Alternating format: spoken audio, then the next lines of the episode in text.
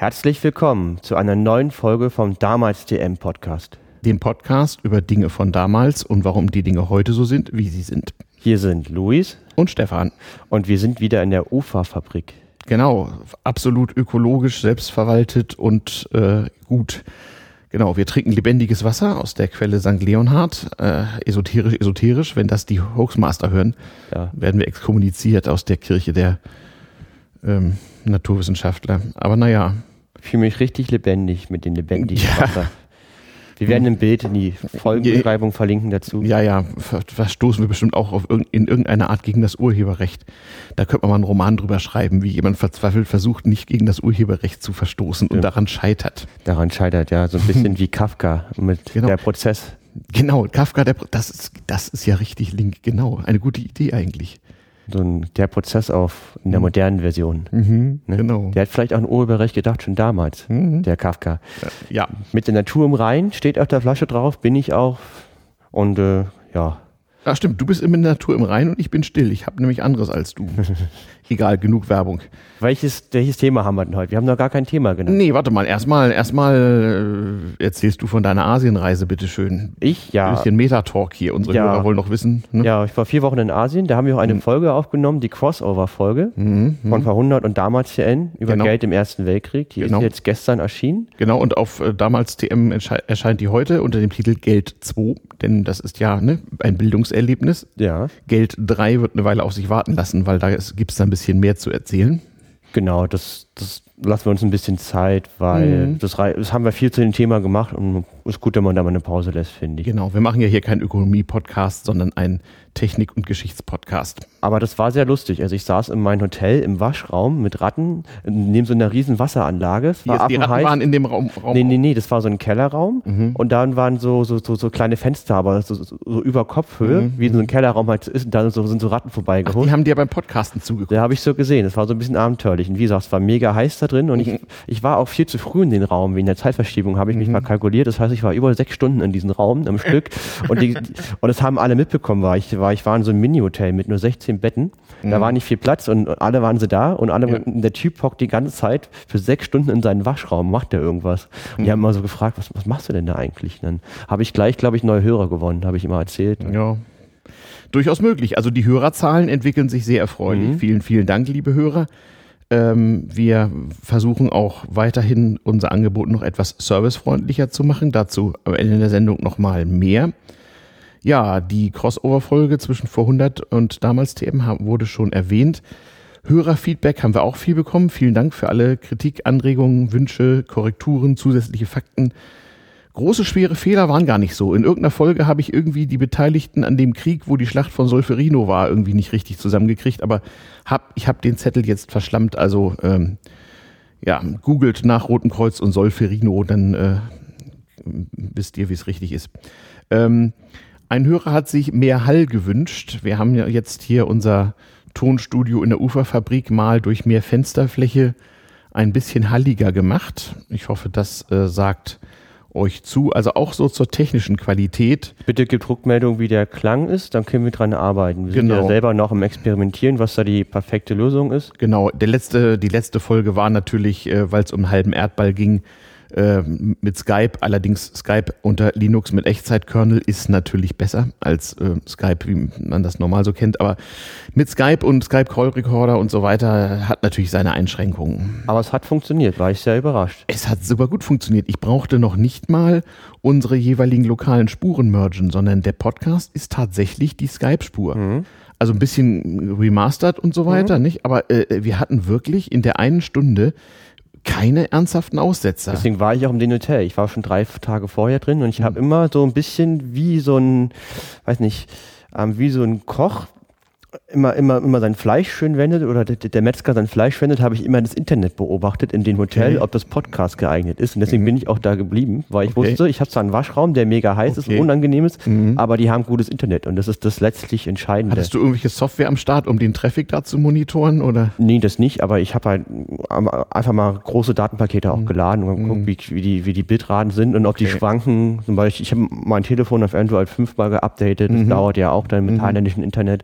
Und Und da habe ich auch mal einfach nur geguckt. Bandbreiten nicht so doll da, oder? Naja, man hat, man hat halt ein Hotel-WLAN. Hotel-WLAN ist immer schlecht. Da hängen ein Haufen Leute dran und das ist halt Ist nicht auch nur leistungsfähig. 2,4, ne? Und wahrscheinlich auch nicht alle Kanäle und Und dann hängen dann halt mal 30 Geräte drin, das taugt halt nicht viel. Das ist halt nicht Okay. wie zu Hause, wenn man einen eigenen Anschluss nur für sich hat mit Kabel. Aber an sich haben die da schon alle Internet so, oder? Ja, ja, klar. Mhm. und, und WLAN ist auch ein Punkt, womit, womit Hotels und Cafés auch werben. Da steht überall Free WLAN, das ist kein Problem. Mhm. Aber oft ist es halt so schlecht, dass man eigentlich nur Textnachrichten damit schicken kann. Also wirklich, wir reden dann von 10 Kilobytes pro Sekunde Downloads. Äh, Ja, also das kann richtig schlecht werden. Aber immerhin, du kannst halt Google Maps benutzen und man kann Textnachrichten verschicken. Mhm. Das ist ja schon mal etwas. ist Google Maps brauchbar so in diesen ländlichen Gegenden? Du warst ja so Grenzgebiet zu Malaysia und so und du warst in Kambodscha. Geht das da? Ja, klar, Google Maps ist immer Mhm. gut. Also Okay. das passt. Hast du mal OpenStreetMap geguckt, ob das dort auch akkurat ist? Das habe ich noch nie verwendet, wenn ich ehrlich so. bin. Tja, tja, Tja. tja, tja, tja, tja. Naja. Ja, ähm, dann kommen wir mal so langsam zum Thema. Äh, wir haben mal wieder ein Technik- und Nerd-Ding, so, Mhm. was irgendwie auch heute noch die Leute begeistert. Aber ich freue mich schon seit Wochen drauf, diese Folge zu machen. Das ist ein Es tolles geht mir um ein Fahrzeug. Mhm. Um ein Fahrzeug. Ein Fahrzeug. Ein sehr großes Fahrzeug, kann man sagen. Es passt nicht in die Garage. Ein sehr, sehr, ja doch, es gab damals Garagen dafür. Stimmt, es gibt, man muss halt extra Garagen Und dafür hier in der bauen. Nähe von Berlin gibt es eine, eine Mega-Garage für solche Fahrzeuge. Ja, genau. Die größte Garage der Welt wahrscheinlich. Richtig. Und die ist jetzt aber ein Freizeitpark. Hätte ich aber auch gern. Stell dir mal vor, man hätte so eine Garage, so als ähm, so Ferienheim für das obere Management. Ja. In so armen Mathematik- und Controlling-Firmen so. Hm? Das wäre doch was. Nix Ja. Thailand. Thailand kommt her. Ja. Ja, worüber reden wir wohl? Na, liebe Hörer, hm? womit fährt man denn wohl? Und es ist sehr groß, na? Ja, ja, ja. Na, na, na, na, na. Okay, wir, wir verraten es. Also ich meine, im Titel steht es ja auch drin. Genau, ja, genau.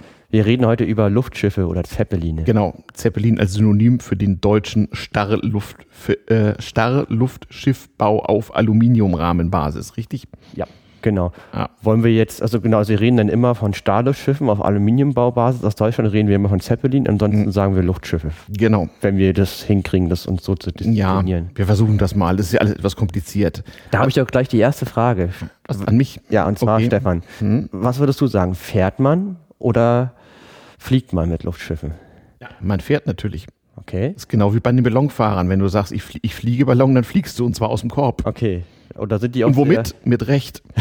weil, äh, weil weiß ich nicht. man fährt, weil man sich in einem Medium qua physikalischem Auftrieb bewegt. Genau wie wenn man mit einem Schiff auf dem Wasser rumfährt, Mhm. geht das Schiff ja deswegen nicht unter, weil es halt leichter ist als das verdrängte Wasser, nicht wahr? Ja, genau. So ist das in der Luft auch. Ein Deswegen, Flugzeug hingegen fliegt. Das äh, würde nämlich abstürzen, wenn es einfach stillstehen äh, stehen bliebe. Denn das fliegt ja nur aufgrund des Auftriebs, der durch die Geschwindigkeit äh, äh, des an den Flügeln vorbeiziehenden Windes sozusagen äh, entsteht.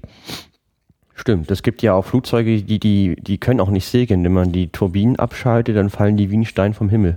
Ja, Das gibt's auch, ja. ja, hier so irgendwelche Stealth-Bomber und so. Also zum Beispiel die alten Junkers waren so, wenn man da die, wenn man so auf dem Zweiten Weltkrieg, das weiß ich, die deutschen Junkers, diese Sturzkampfbomber, diese, Stuka, ja. diese Mhm. Stuka, das habe ich mal gelesen. Das andere Die hatten Thema. einen relativ frühen Strömungsabriss. Aber du, eine Sendung über Hugo Junkers machen wir auch noch. Ist nämlich ein Hörerwunsch. okay, freue ich mich der, schon. Ty der Typ war genial. Finde ich auch. Da stimme können wir ich nämlich zu. über Warmwasserthermen und äh, Flugzeuge und andere sinnvolle Dinge reden.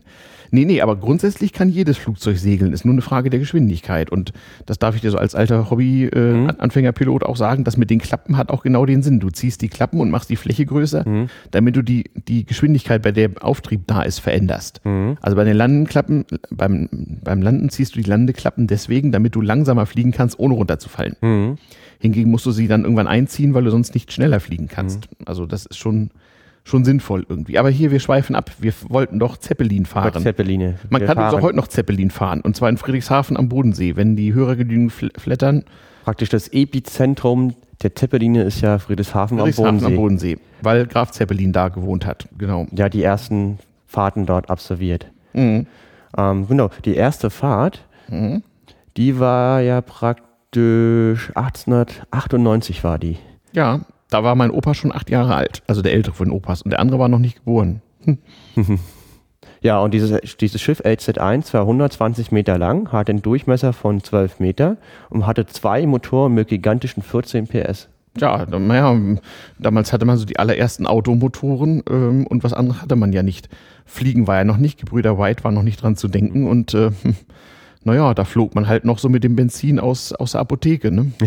ich stelle mir gerade vor, aus Apothekenfläschchen das dann so ja, reingeben. haben die. Gnadenlöser. Ging ja nicht anders, ne? Nö. Und das Ding wog aber trotzdem 13 Tonnen und flog, ne? Und äh, hatte 11.000 Kubikmeter. Also jetzt, Es flog nicht, es fuhr. ja. Wenn du es einmal fuhr, fliegen sagst, verdammt, ja, ja. Dann, dann muss ich raus. Ja, Ja, nee, genau. Nee, nee. Wollen wir ja nicht, wir wollen die Folge durchmachen. 11.000 Kubikmeter, wir, wir, wir haben in der Folge noch mehrere Luftschiffe und wir sagen immer die Kubikmeteranzahl, um halt euch begrifflich, begreiflich zu machen, wie die Größen sich verändern. Also äh, Kubikmeter Wasserstoffgas, die da drin sind oder wie? ähm, ja, genau. 11.000 Kubikmeter Wasserstoff sorgen für Auftrieb. Okay, weil es ja wichtig zu wissen, ähm, das kommt ja später noch, man, man muss halt irgendein leichtes Gas in die Dinger einfüllen. Was leichter als Luft ist. Genau, äh, da gibt es im Prinzip zur historischen Zeppelin-Zeit gab es entweder Wasserstoff oder Helium. Ähm, und Helium hatte eigentlich nur Nachteile, außer dass es unbrennbar war. Aber ansonsten war das großer Mist, weil das so ein kleines Atom ist, ist das überall durchdiffundiert. Das Helium, jeder Physiker weiß es, diffundiert sogar zum Leidwesen von Laboranten auch durch Stahlflaschen durch. Wahnsinn. Und deswegen hatten sie riesige Probleme, äh, diese äh, Ballons dicht zu kriegen. Ich weiß zum Beispiel, die Engländer haben es nicht hingekriegt, mit ihrer Industrie Material zu produzieren, was ähm, der allgemeinen Brennstoffverdunstung Einhalt gebot. Und die haben irgendwie Zehntausende von Schafblasen zusammengenäht, um irgendwie für ihre Luftschiffe ähm, so große Ballons zu haben. Ja, Wasserstoff ist perfekt, hat aber ein Problem, es explodiert. Es ist sehr leicht entflammbar. Äh, Moment, nee, Wasserstoff für sich nicht, nur das Wasserstoff-Sauerstoff-Gemisch, das Knallgas.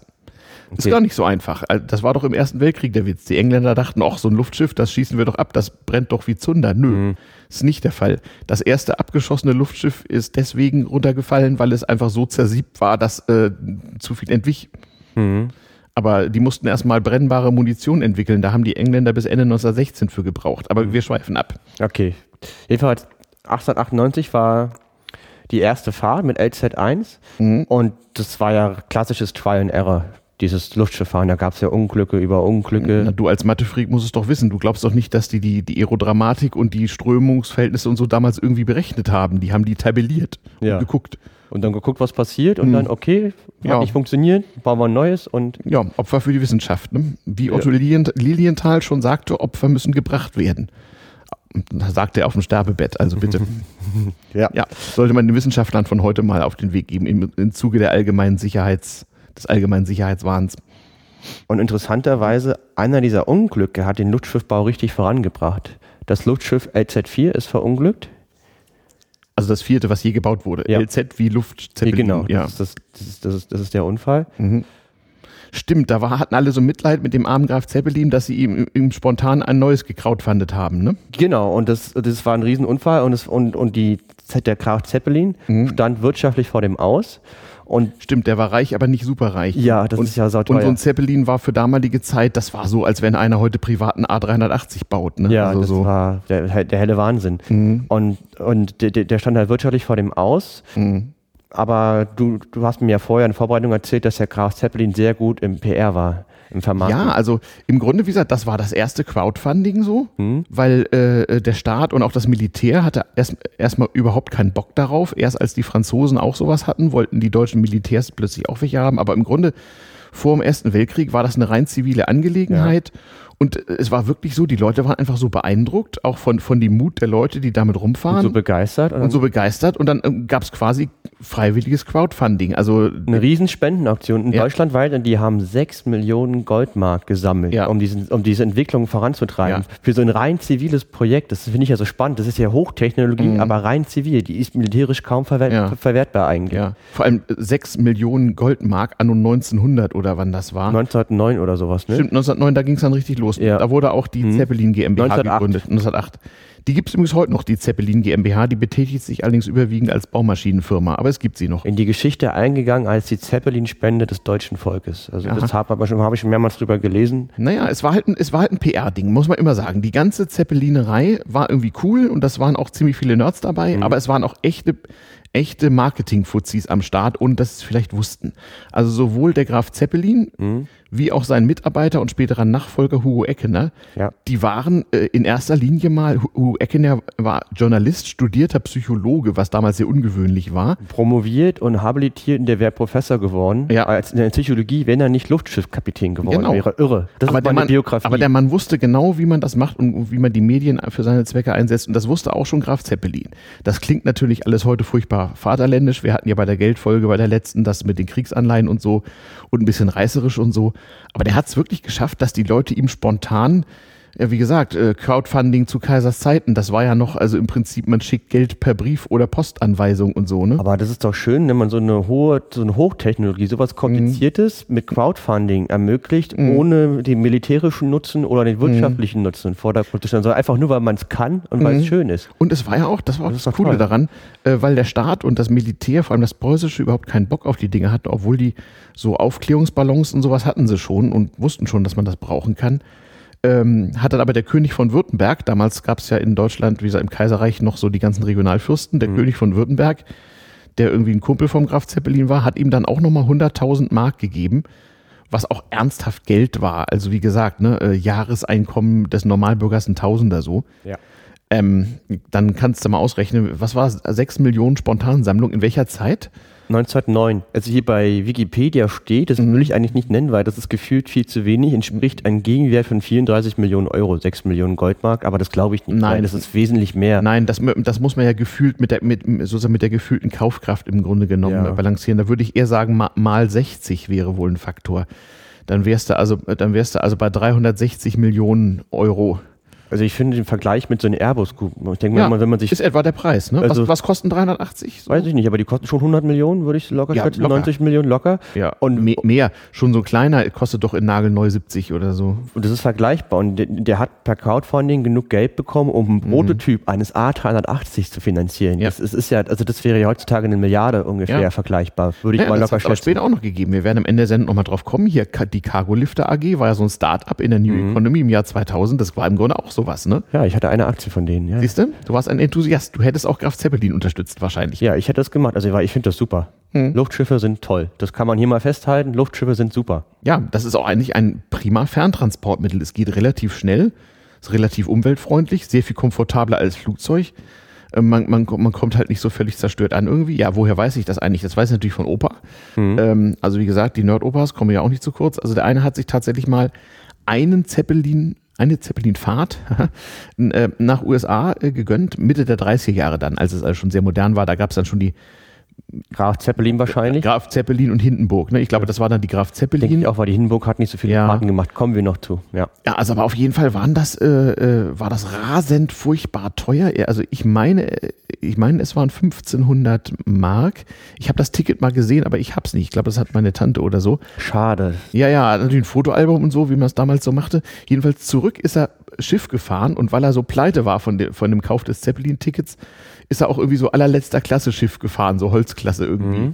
Und das dauerte dann auch so vier Tage oder so mit irgendeinem so Dampfer. Also der ist im Prinzip im, im drei, drei oder vier Tage dauerte das mit dem Zeppelin nach New York, hat es in New York einmal krachen lassen und sich dann wieder zurück eingeschifft. Das muss man sich vorstellen. Also die, die Zeppeline fliegen ja sehr niedrig. Die fliegen ja in 400 Wenn du nochmal Meter. fliegen sagst, bist du dran. Ja, die fahren sehr niedrig, 400 Meter. Mhm.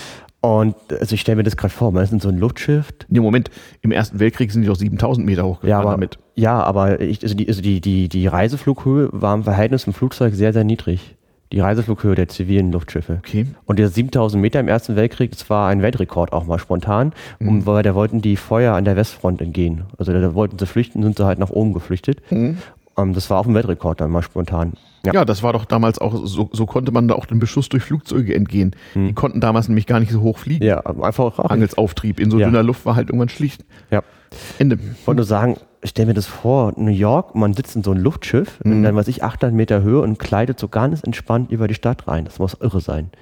Irre Mhm. das Gefühl, denke ich mir. Ja, also es, äh, also Ballon gefahren bin ich schon öfter, äh, was ja auch sehr cool ist. Und äh, wie gesagt, man kann übrigens für ein paar hundert Euro, also nicht wenig Geld, aber äh, man kann sich das leisten, wenn man es unbedingt will und dann vielleicht mal ein paar Monate für spart und das zurückliegt. Man kann sich für eine dreistellige Eurosumme eine Zeppelin-Fahrt von Friedrichshafen aus um den Bodensee rum oder irgendwie eine gewisse Strecke in die Schweiz und sowas sich leisten. Besonders die über die Berge soll wohl sehr geil sein. Ich habe ein neues Ziel im Leben. Ich will das irgendwann mal machen. Nicht sofort, weil das ja ein Heidengeld. Man muss auch erstmal dahin kommen. Aber ja, also ich denke auch, also, also gerade so als werktätiger Mensch so wie du, da muss man natürlich, ja, da musst du halt äh, wahrscheinlich mit, mit dem ICE irgendwie bis, äh, keine Ahnung, Freiburg fahren und dann dir irgendwie einen Mietwagen klicken und dann dahin. Mhm Vorausbuchen muss man sowieso wahrscheinlich recht lange, aber es gibt ein, äh, auf der Seite der Zeppelin NT GmbH gibt mhm. es also äh, einen Kalender, wo man also online buchen kann. Okay. Ja, also das werde ich irgendwann mal also machen. Wenn, also, also, flat, also flattern uns, ne? Also genau. wenn, wir Steff, wenn wir Steffen noch mitnehmen, also wir brauchen so 2000 Euro, damit wir zu dritt das mal so, ne? Ja, dann. Ne? Strengt euch an hier. Das ist ja wohl, ja. Schauen wir mal, aber das würde ich sehr gerne machen. Muss auch nicht dieses Jahr sein, man hat ja noch Zeit. Na, wer weiß. Gibt nicht so viele Zeppeline schon auch wieder. Ja. Muss man auch mal so denken. Mhm. Jedenfalls, um jetzt nochmal eine Zeitlinie zurückzugehen, wir waren jetzt mhm. vor dem Ersten Weltkrieg. Mhm. Und wie, wie alles ist in Europa, der Erste Weltkrieg war ein Einschnitt, auch im Zeppelinbau. Ja, endlich wurden welche gebaut. Ja. Und zwar plötzlich hatte der Staat dafür Geld, weil. Schlagartig. War ja militärisch wichtig, dachte man. Und aber auch da, also äh, bevor ich dich zur Technik und zu den historischen Ereignissen kommen lasse, äh, die ganze Zeppelinerei war die ganze Zeit, im Grunde die ganzen 100 Jahre von 1900 bis 2000, äh, ein ganz großes Marketing- und Psychologie-Ding. Es ist einfach so irre beeindruckend, so ein riesiges Ding zu sehen. Also ich habe so ein Zeppelin NT in live mal gesehen. Mhm. Und ich bin auch mal durch diese Cargo-Lifter-Halle gegangen, und zwar oben rum, über den Bogen von, von der Halle so, ja. äh, als es noch eine Zeppelin-Halle war. Und, ich auch. Und, da war ich auch mal da. Und äh, es ist beeindruckend. Also klar, das muss für die Leute damals, als es noch keine Flugzeuge gab und so, der Hit gewesen sein, wenn so ein mehrere hundert Meter großes silbernes Ding sich einfach mal so über deine Stadthandy da senkt, einen riesigen Schatten wirft. Die sehen ja auch beeindruckend aus, sind ja, ja, auch silbern aus Alu und die Leute müssen damals gedacht haben, wir leben in der Zukunft. Na, es war kein Alublech, nicht? Es war aluminiumbeschichtetes Gewebe, ne? Ja, ich meinte nur dieses, ja, ja, mhm. hast recht. Mhm. Uh, aber das muss, das muss für so ein, ich meine, das war dann 20er Jahre, die leben da auf dem Land da mit, noch wie vor, vor 500 Jahren, mhm. hatten da nicht kaum moderne Techniken, da kommt dann so ein Luftschiff, so wie diese. Ja, also das, der, der, Erkinder, irre gewesen sein. Der Erkenner berichtet, er hat ja, die haben ja irgendwann diese Weltumrundung ja. mit der Graf Zeppelin gemacht und da sind sie auch über Sibirien geflogen und er berichtet, dass die Leute äh, äh, sich vor den Kirchen versammelt, äh, äh, gebetet und gejammert haben, weil sie der festen Überzeugung waren, jetzt kommt der Weltuntergang, weil der Zeppelin kommt. Wir erwähnen ständig in Hugo Eckner, wir können ja vielleicht mal ganz kurz was zu denen sagen. Das war der berühmteste Luftschiffkapitän schlechthin. Ja. Der Nachfolger von Graf Zeppelin, der auch dann Vorstand der Firma war. Ne? Genau, und er war auch, äh, obwohl er auch ein guter Kaufmann und so, eigentlich Journalist und Hobbypsychologe von Anfang. Nee, er war nicht Hobbypsychologe, er war Psychologe. Ja, er das wurde er dann ja erst. In der Zeit wurde doch Psychologie überhaupt erst eine Wissenschaft, so. die man irgendwie überhaupt mhm. studieren und diplomieren konnte mhm. und so. Ja, sehr beeindruckt. Er hat ja promoviert und der wäre, mhm. wie gesagt, Universitätsprofessor geworden, ist mhm. aber Luftschiffkapitän geworden. Und geblieben. Ja, Nerd halt, klar. Ja, ich meine, hey, halt. wenn du die Wahl hast, Entschuldige ja. mal. Ja, oh, Psychologieprofessor oder äh, Zeppelin? Kapitän, ja. Na, also. Der war hm? zeitweise der, der berühmteste Mann der Welt, weil der ist ja mit diesen Luftschiffen um die, um die immer, immer die Erde geflogen mhm. und hat dann, also ich habe ich, ich hab sein, er hat selber auch ein Buch geschrieben, das habe ich hier gerade in Hand, das mhm. habe ich in Thailand am Strand gelesen immer. Mhm. Wie heißt das nochmal? Im Zeppelin über Länder und Meere. Okay, wann hat er denn das geschrieben? Der hat ja äh, bis in die 50er Jahre. Hat er nach dem Krieg geschrieben, nach dem Zweiten Weltkrieg. Also, ah, ja. also der ist also gerade neu rausgekommen für 19,80 Euro im Morisel, Morisel Verlag. Also Was halt toll ist, und die haben es verändert. Hm? Nur modernen Buchstaben und modernen Layout nochmal. Aber alte Rechtschreibung, alte richtig Rechtschreibung, geiles altes Deutsch. Richtig so. altes Alt Deutsch, also lange Sätze. Der Typ ist halt Philosoph mhm. und sehr hoch gebildet und mhm. also am, am Anfang redet er auch wirklich, also der, das was halt toll ist, der, der, der, der setzt dieses Zeppelin immer im Kontext, hat mhm. Zeitgeschichte und auch, mhm. auch, hat er auch viele spannende philosophische also Gedankengänge. Ja, richtig, so auch ein Bildungserlebnis. Genau. Also das zu lesen ist am Anfang, muss man sich ein bisschen reindenken, weil das mhm. sind schon komplizierte Gedankengänge, die man folgen muss. Aber es macht richtig Laune. Dieses Buch ist sehr zu empfehlen. Der Typ ist echt beeindruckend. Hugo Eckner. Ja, mhm. das okay. muss man schon mal feststellen. Ja. Jedenfalls, also über den reden wir öfter. Hugo Eckener, also wie die Ecke, so Ecken eher, ja. Der, der, wär, der war sogar gegen Hitler fast, also der, der war der stand gegen Hitler fast so war als Reichspräsident. 1932, ja, als ja. Nachfolger von Hindenburg, so wichtig war der. Ja, genau, genau. Na, Hindenburg hat sich auch wieder zur Wahl gestellt und hat ja gewonnen 1932. Ja. ja. Das waren ja, in der zweiten Runde waren der Hitler und Hindenburg übrig sozusagen. Aber hätte Eckner kandidiert, wer weiß. Wer, wer, wer weiß, wie die Geschichte der Welt gelaufen wäre. Ja. Also Eckner. Äh, ja, der, der war, der war also wirklich äh, im Marketing echt begnadet. Ähm, Aber der war in vielen Dingen begnadet. Das ist mm. immer beeindruckend, wenn Menschen so mhm. mehrere Sachen richtig gut können. Ja, das zeichnet ja eigentlich ohnehin die guten Leute aus, dass ja. sie so so mehrfach hochbegabt sind. Ist schon geil, stimmt. Und vor allen Dingen, er beschreibt immer, er, wurde ja Zeit seines Lebens, wurden seine Luftschiffe, das heißt seine, aber er und seine Luftschiffe und, und, und, und seine persönliche Popularität immer versucht, für die jeglichen Zwecke, also für die aktuellen Zwecke der aktuellen Machthaber auszunutzen. Und wie er damit umgegangen ist, das war sehr, sehr spannend. Naja, er hat das naja, umgegangen und auszunutzen, das hat er nach dem Krieg geschrieben. Also äh, sein Freund und Förderer sozusagen und, und früh verstorbener Chef Graf Zeppelin und er haben natürlich sich auch den kommerziellen, militärischen, politischen Machthabern angebietet, um Kohle zu kriegen. Logisch. Das hatte man ja auch bei Werner von Braun. Also das haben die Nerds immer schon gemacht. Ja. Wir machen hier mal ein geiles Projekt, damit wir uns witzige Gadgets leisten können. Also Ja, das richtig. war immer schon so. Ja, Was ja auch völlig okay ist. Da hat mir auch von der Cargolifter AG der Chef, der Herr von der Gablins, auch so erzählt. Das war auch so ein Typ. Der war irgendwie Ma Manager in irgendeiner langweiligen Industrie und beschloss irgendwann, hm, äh, nicht, dann, wenn Graf Zeppelin das kann, dann kann ich das als deutscher Adliger auch so ungefähr und ich gründe jetzt eine Zeppelin-Firma so. mhm. toll, Und- tolles Projekt. Ja, hätte klappen können. Kann nicht alles gehen. Ja, aber die sind ja auch weit gekommen. Die Halle ist ja immerhin da. Ist ja auch schön, dass die Halle da ist. Die hat das Land Brandenburg bezahlt, die Halle. Ja, Das waren Fördermittel. ja. Der Staat hat Geld, Gelder schlimmer verschwendet. Äh, absolut. okay. Man hat da jetzt auch ein prima, prima Naherholungsgebiet. Ja. Ähm, äh, Ja, finde ich. Mit Nerdfaktor. Tropical Island in Brand südlich von Berlin. Ähm, wo waren wir denn stehen geblieben? Erster Weltkrieg. Ich kann mal sagen, ja, du bist ja Weltkrieg Experte für den Ersten Weltkrieg. wurden 88 Luftschiffe gebaut. Vor allen Dingen für zwei Zwecke. Klar, Bombardierung Mhm. und äh, Aufklärung.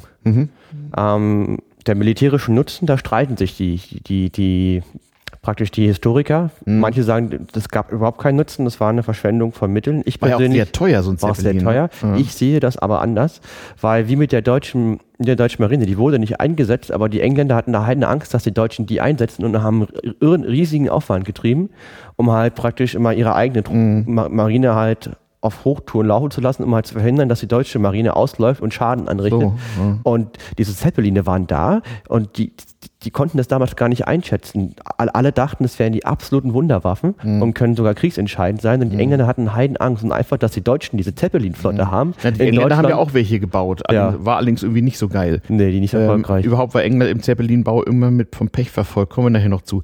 Aber also im Krieg ist so, es war vor allem für die Kriegspropaganda natürlich wichtig. Es war so ein Symbol von technischer Überlegenheit und so weiter. Was die Engländer schon konnten, waren nicht Zeppeline, sondern so Ballons, so, so nicht starre Luftschiffe bauen.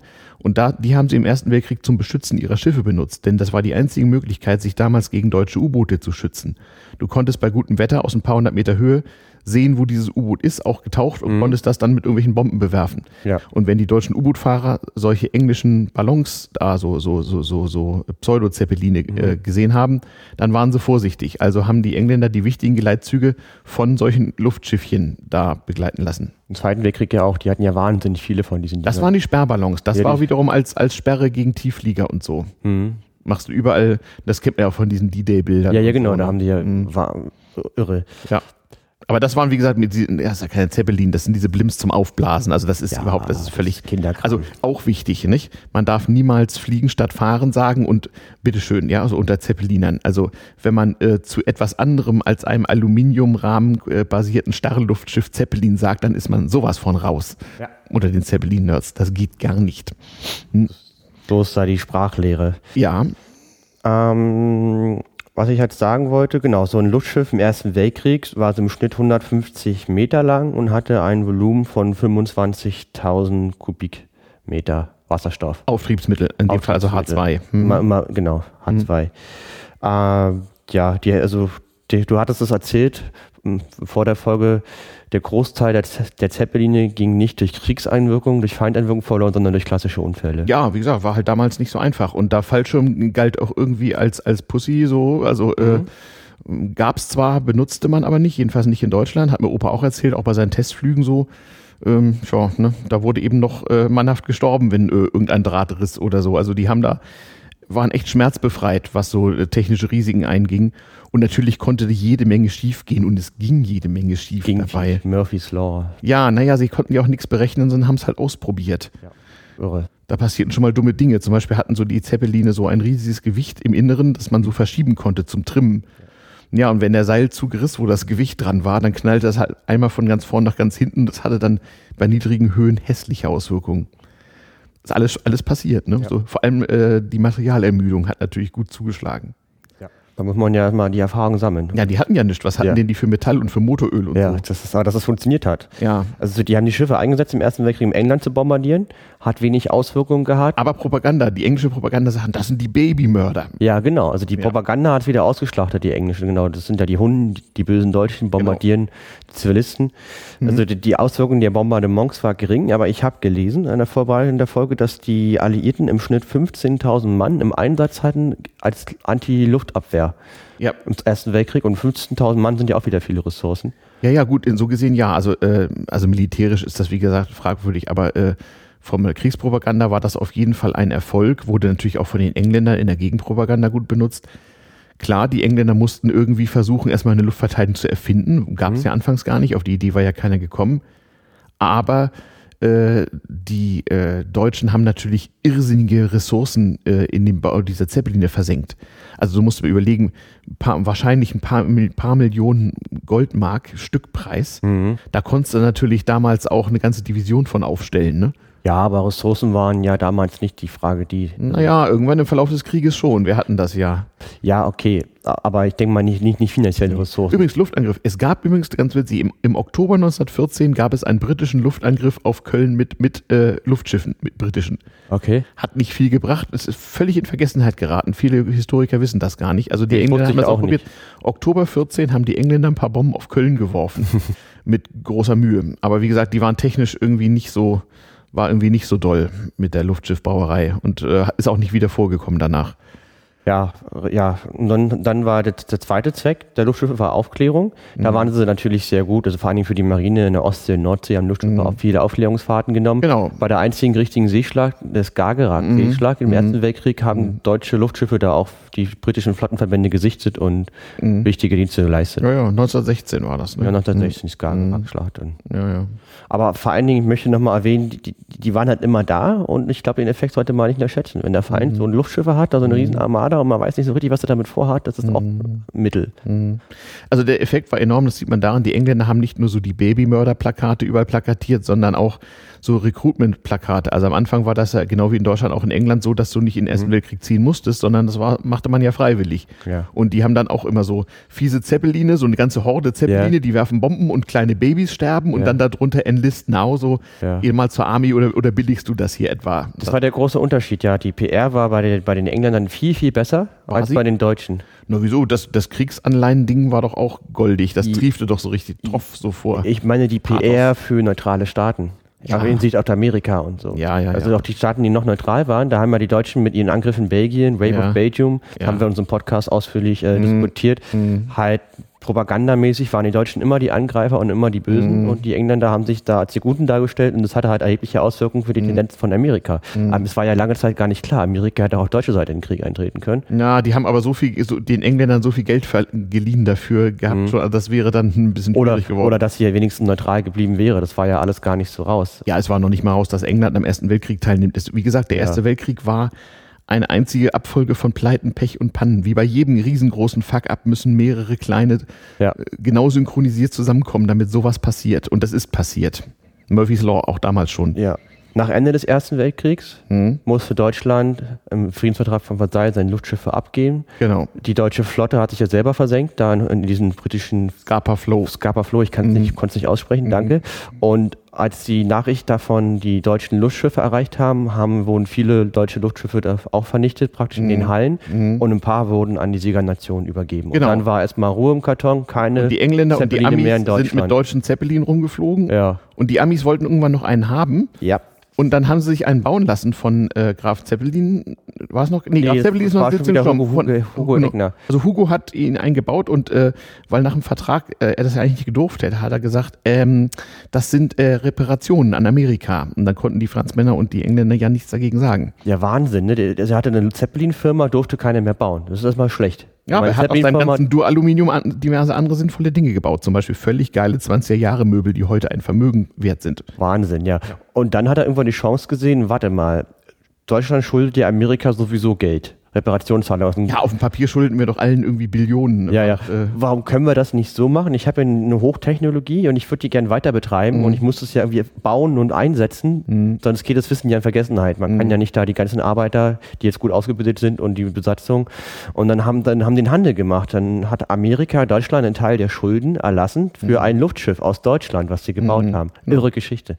Ja, auf die Weise ist, ist er wieder finanziell flott geworden, aber es war ein riesiges Risiko. Und zwar hat er praktisch äh, den Bau dieses Luftschiffs komplett vorfinanziert und war mhm. damit pleite und das Ding war auch nicht versichert. Ja. Und es musste also klappen. Der ist also mit seinen Leuten darüber und da durfte gar nichts schiefgehen bei dem Flug. Was auch spannend war, die deutsche Regierung war gar nicht Fan von der Aktion. Also das hat ja nee. Hugo Eckner beschrieben, aber dabei Zeppelin ist es doch so logisch. Immer, nee, nee, statt, statt Schulden zahlen an Amerika ja. ist es doch besser, das Geld in Deutschland zu investieren, in Zeppelin-Bau, anstatt ja. Amerika einfach nur das Geld so zu geben. Ja, äh, das war, also erstmal waren diese Weltkrieg I Reparationen, das war ja sozusagen eine Bestrafung für, den, für die Kriegsniederlage. Mhm. Also das war ja nur auf dem Papier äh, sozusagen Ersatz für Schäden, die konnte man gar nicht ersetzen, sondern äh, das war sozusagen äh, ein Versuch, spätere Kriegführung zu verhindern. Äh, das ist dann genau ins Gegenteil ausgeschlagen ist, das konnte man ja nicht ahnen. Aber ähm, es war wie immer bei der Zeppelinerei. Zeppelin war nie so ein offizielles staatliches Ding, sondern das war immer aus privater Begeisterung ja. äh, gespeist, obwohl es in der Sache nicht immer so gut funktioniert hat und auch gar nicht so viel konkreten sachlichen Nutzen hatte, aber der emotionale Nutzen war hoch. Es hatte einfach einen ganz hohen äh, so Nerd-Faktor. Und das reicht doch. Jo. Man kann doch Sachen tun, nur wenn man es kann. Das muss man nicht immer Nutzen genau. haben. Because We Can war, glaube ich, eine ganz große Motivation bei der Zeppelinerei. Ja. Man darf ja auch nicht vergessen, es war ja in den 20er Jahren äh, durchaus die Frage, wie sich der internationale Fernreise-Personenverkehr entwickeln würde. Man hat immer schnellere Schiffe gebaut, die ja. schaffen es in drei Tagen über den Atlantik. Da war Deutschland auch führend in, in der Zeit. Und dann gab es eben ähm, den Zeppelin, der war geringfügig schneller, aber im Grunde nicht viel, aber eben sehr bequem und kommod, natürlich rasend teuer, ähm, aber Fernreise nach Amerika war sowieso ein teurer Spaß damals. Mhm.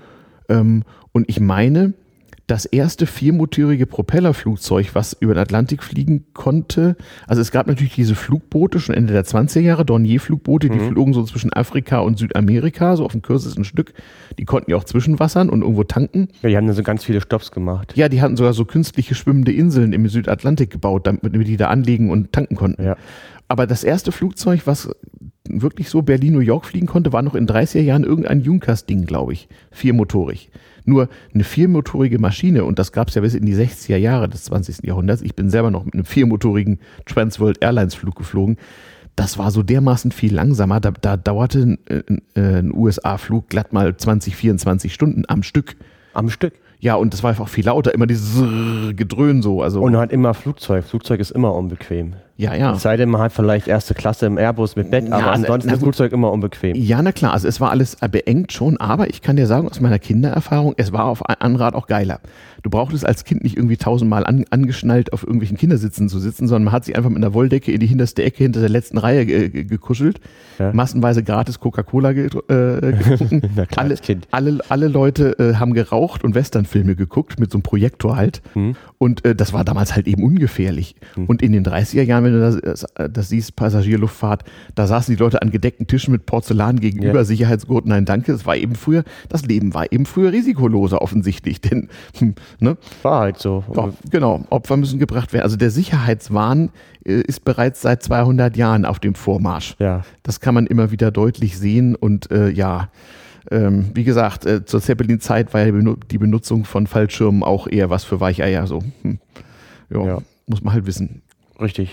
Ähm, genau, das ist nur was für Weicheier. Er braucht schon einen Fallschirm. Ne? Genau. Im Ersten Weltkrieg auch die Piloten, nur Weicheier ja. hatten einen Fallschirm. Ja, mein Opa, mein Opa war ja so Funk, Funkfernmelder an Bord von U-Booten und Flugzeugen, also Hightech. Ja. Und musste halt in so einem zweisitzigen Flugzeug immer hinten sitzen und versuchen zu funken oder irgendwas aufzunehmen und zu telegrafieren und so. Mit einem dicken Pelzmantel, vor wegen ist ja kalt, ne? Ja, weil Gore-Tex hatten sie ja nicht. Und du bist auch sehr weit oben. Ja, genau. Da wird es ja auch nicht wärmer. Und so ein Flugzeug ist ja auch, auch damals oft dadurch abgestürzt, dass irgendein Draht gerissen ist und dann ist man halt abgeschmiert. Fallschirm, nö. Ja. Hatten sie nicht. Das war halt irgendwie unmännlich so. Ja, genau. Dann, dann, dann, kann man sagen, okay, war schön, schönes Leben gehabt, jetzt ist vorbei. Ja, genau. Ja. Und auch da am Anfang sind mehr Leute durch irgendwelche, durch irgendwelche äh, Fnords ums Leben gekommen, als durch ernsthafte Feindeinwirkung. Mhm. Also bis hin so die, die typischen diverse Bedienungsmannschaften haben den Darwin Award gewonnen, indem sie sich per, per Propellerschädel einschlagen, aus dem die Genpool verabschiedet haben. Also äh, es war alles ein bisschen schwierig so. Aber ja, hat keinen davon abgehalten. War sicherlich im Ersten Weltkrieg auch genau wie an Bord dieser Zeppeline. So im Ersten Weltkrieg rumfliegen, klar war das gefährlich, aber an der Westfront irgendwie die, äh, ständig äh, von Artillerie beschossen werden, ist viel gefährlicher. Und man muss sagen, bei den Luftschiffern war die prozentuale Zahl der Toten relativ gering, denn bei allen Zeppelin-Unfällen, die es gab, gab es immer relativ wenig Tote. Das haben viele Leute irgendwie überlebt immer. Mhm. Also offenbar stürzen die nicht einfach so so Donald Duck-mäßig ab, sondern äh, so, so ein bisschen langsamer irgendwie. Ja, da, da haben, ist immer nur ein Teil gestorben, nicht alle. Ja, ja, genau. Auch übrigens bei dem äh, finalen Zeppelin-Unglück 1937 bei Hindenburg, ja. 36 Tote. Ja. Wäre heute eigentlich nicht weiter tragisch. Ne? So. Ja, wir haben jetzt gerade aktuell diesen Riesendiskussion mit diesem Germanwings-Flug. Ja, genau. Wo sich dieser eine Co-Pilot offenbar, wenn man der Presse glauben kann, was sie so sagen, mhm. ähm, selber in Tod gestürzt hat. Also ja. das ist gerade Stand heute. Ja, der mochte wohl seine Mitmenschen nicht. Hm. Ja, also. Hm.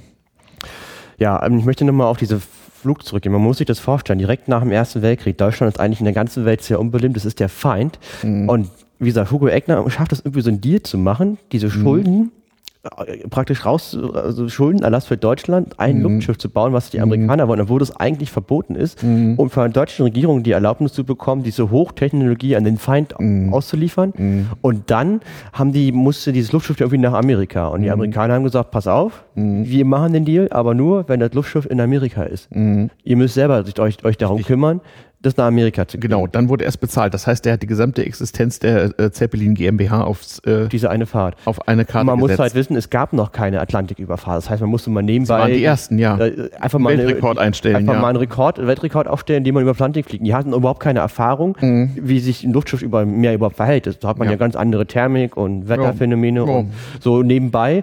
Und da mussten die dieses Luftschiff, das war die Los Angeles, 200 Meter lang, mhm. 75.000 Kubikmeter, also schon wesentlich größer als im mhm. Ersten Weltkrieg. Das Ding wird fa ist fast so groß wie die, wie die Graf Zeppelin später, also ein mhm. richtig großes Teil, 200 mhm. Meter lang. Mhm. Und mit dem Ding ist er dann nach Amerika geflogen.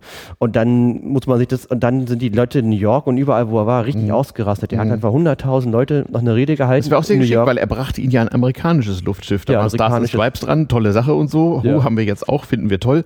Und das war natürlich Sympathiewerbung für Deutschland in ganz ja, großem Umfang. Wie toll ist das denn? Mhm. Da, kommt der New Yorker, ist da sein Sandwich und auf einmal kommt aus Deutschland, den ehemaligen Kriegskrieg, der von vor mhm. drei Jahren so ein super, so eine fliegende Zigarre aus Aluminium mhm. mhm. und wird Amerika übergeben. Und mhm. das ist, und das ist, ich finde, besser Frieden stiften kann man nicht. Das ist so eine tolle Aktion. Hat auch gut funktioniert. Das war übrigens auch schon zu Graf Zeppelins Zeiten so. Der wusste auch da, wie gesagt, wie man die Öffentlichkeit für sich einnimmt, mhm. auch dadurch, dass er die Leute waren damals irgendwie unerschrocken. Also er bot ja irgendwann auch Passagiermitfahrten ja. an zu halbwegs bezahlbaren Preisen. Also es war schon für den Normalbürger sehr teuer, aber also man konnte sich das leisten, wenn man unbedingt wollte. Man muss sich das wohl so wie heute vorstellen, wenn wir nach Friedrichshafen fahren und für ein paar hundert Euro mal eine Runde rumfliegen, äh, fahren, äh, dann war das für die Leute damals natürlich überhaupt eine Möglichkeit, mal in die Luft zu kommen. Das Protokoll Stefan hat Fliegen gesagt. Ja, ja, genau. Nur mal, ich möchte es nur mal ins Protokoll Ja, eingeben. genau, das ja. Protokoll. Äh, und ähm, äh, du siehst dann auch so Fotos, wie also so gutbürgerliche Damen mit Pelzmantel da so in der offenen Gondel stehen unter diesen ganz alten Zeppelin und damit rumfahren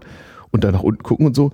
Und das war damals auch ungefährlich. Also natürlich war den Leuten irgendwie klar, dass das wahrscheinlich lebensgefährlich ist, aber egal. Mhm. Also ich finde das auch so. Diese andere, das ist eine andere Lebensperspektive. Also wenn man das so kulturhistorisch sieht, ich, mein Hobby ist ja auch so alte Bilder, alte mhm. Filme, alte Tondokumente zu sammeln und zwar im Hinblick auf Alltagsszenen. Und was mir immer wieder auffällt, ist, mit welcher Beiläufigkeit und Selbstverständlichkeit, aber auch ohne große mhm. Aufgeregtheit mhm. oder so, sondern ganz würdig und äh, gut erzogen, die Leute da an Bord von diesem unbekannten Hightech-Ding gehen und damit rumfahren und äh, sagen wir mal beim geringsten technischen Defekt äh, äh echte Lebensgefahr äh, zu befürchten haben. Aber egal. Den Effekt habe ich, ich war mal äh, ein paar Wochen in Israel backpacken mhm. und da ist es so ein bisschen, die sind auch ein bisschen anders drauf. Also die Israelis, die haben ja eine ganz andere Lebenswirklichkeit als mhm. wir. Mhm. Kann man sich ja auch vorstellen mit den ganzen Raketen und mhm. umgeben von Ländern, die halt diesen Staat halt mhm. nicht nicht mal ein Existenzrecht einräumen. Mhm. Ich will den Konflikt nicht einnehmen. Die Israelis haben auch ihre Drecken, also i- i- i- ihre eigenen Leichen im Keller. Aber die haben da auch eine ganz andere Lebensperspektive, weil die Mhm. Ja. haben, also da ist das auch nicht so entscheidend. Die haben andere Probleme, als über Ja. Sicherheitssachen nachzudenken. Also Ja. das ist, Israel kann ich sehr empfehlen aus dem Grund. Das ist ein bisschen, die Leute sind anders drauf. Ja, ein bisschen realistischer und wie gesagt, dieser Und Sicherheitswahn, leben, den leben auch, den haben die nicht. Nee, die, die- ja, die haben die schon auf eine Art äh, Sicherheit, aber halt auf einem ganz anderen Niveau als hier. Ja, genau. Also diese Sicherheitsesoterik, wie es bei den Nerds immer so schön heißt, die gibt's da überhaupt nicht. Und äh, Ja. so war das auch bei unseren Vorfahren zu Kaisers Zeiten und so war das auch in den USA und zum Teil auch heute noch. Also ist mir auch irgendwie sympathischer st statt im, im, um Himmels Willen. Also wenn ich sehe, was weiß ich was, wie junge Mütter ihre Kinder in tausend Kindersitze mit Helm und ich weiß nicht was verpacken, weil könnte ja was passieren. Ja, meine Güte nochmal. Also, keine Ahnung. Meine Mutter hat uns im VW Käfer draußen surfen lassen, so den Berg hoch im Winter. Ja, Ging gut. auch. War halt damals ungefährlich. Da muss ich ehrlich sagen, bei dem Beispiel stimme ich dir jetzt nicht ganz zu. Also beim Autofahren ist es schon ganz gut, Mhm. glaube ich. Immerhin. Also wenn man, wenn man kleine Kinder in so, ein, so, eine Schale Ja, packt und Gott. so, also da Autofahren ist schon gefährlich. Also das Ja. finde ich schon sinnvoll, wenn man sich anschnallt und war, früher ungefährlich. Also, ich habe lange Zeit Autos ohne Sicherheitsgurte gehabt. ja, gut, es War ja ganz alte Autos. Ja. Ich glaube, bis, Das was sehe ich, war das? also, bis wie gesagt, das sehe ich privat, also ich, ich, ich bin, stimme deiner Meinung zu, aber im Beispiel beim Autofahren nicht. Ja, da, das finde ich eine gefährliche Sache, da muss man Respekt vor haben. Was, ich hatte mal einen alten Mercedes, der war äh, kurz vor dem Stichtag gebaut, wo man Sicherheitsgurte braucht und der hatte demzufolge keine. Mhm. War bei den damaligen Autos mangels Knausstunden ohnehin eher lächerlich. Und da hatte ich eine Freundin, die, die, die hat immer ungern vorne gesessen, so ohne Sicherheitsgurt. Das war ihr irgendwie unheimlich. So ein Quatsch. Mhm. Ja Aber gut, das ist dann wirklich sinnbefreit. Ja. Aber halt ein Auto mit, mit, mit so einem Anschneiden, mit Sicherheitsgurten finde ich wieder sinnvoll. also ich als Entenfahrer kann nur sagen, das mit der Sicherheit wird übertrieben. Ja, gut, wie gesagt, Ja. muss nicht. Ja, Naja, gut, andere Lebenswirklichkeit, wie gesagt, damals musstest du als junge Mutter ohnehin damit rechnen, dass nur die Hälfte deiner Kinder überlebt und da war das halt, hm, darum hatte man ja fünf, sechs Kinder, damit drei durchkommen. Ne? ja, richtig, das stimmt. Aber gut, ja, ja, ja.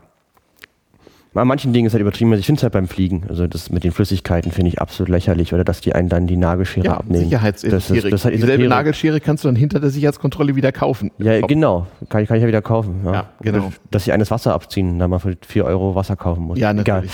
L- Lassen wir das jetzt. Ja. Also praktisch, die Los Angeles ist angekommen in Mhm. Amerika. Spannend ist zu erwähnen, Amerika hatte auch einen eigenen Luftschiffbau, der überhaupt nicht erfolgreich war.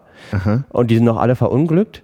Und die, krass, die Los Angeles war das erfolgreichste Luftschiff in Amerika, war acht Jahre im Dienst als einziges und es war auch das einzige Luftschiff, was Amerika nicht durch ein Unglück verloren hat.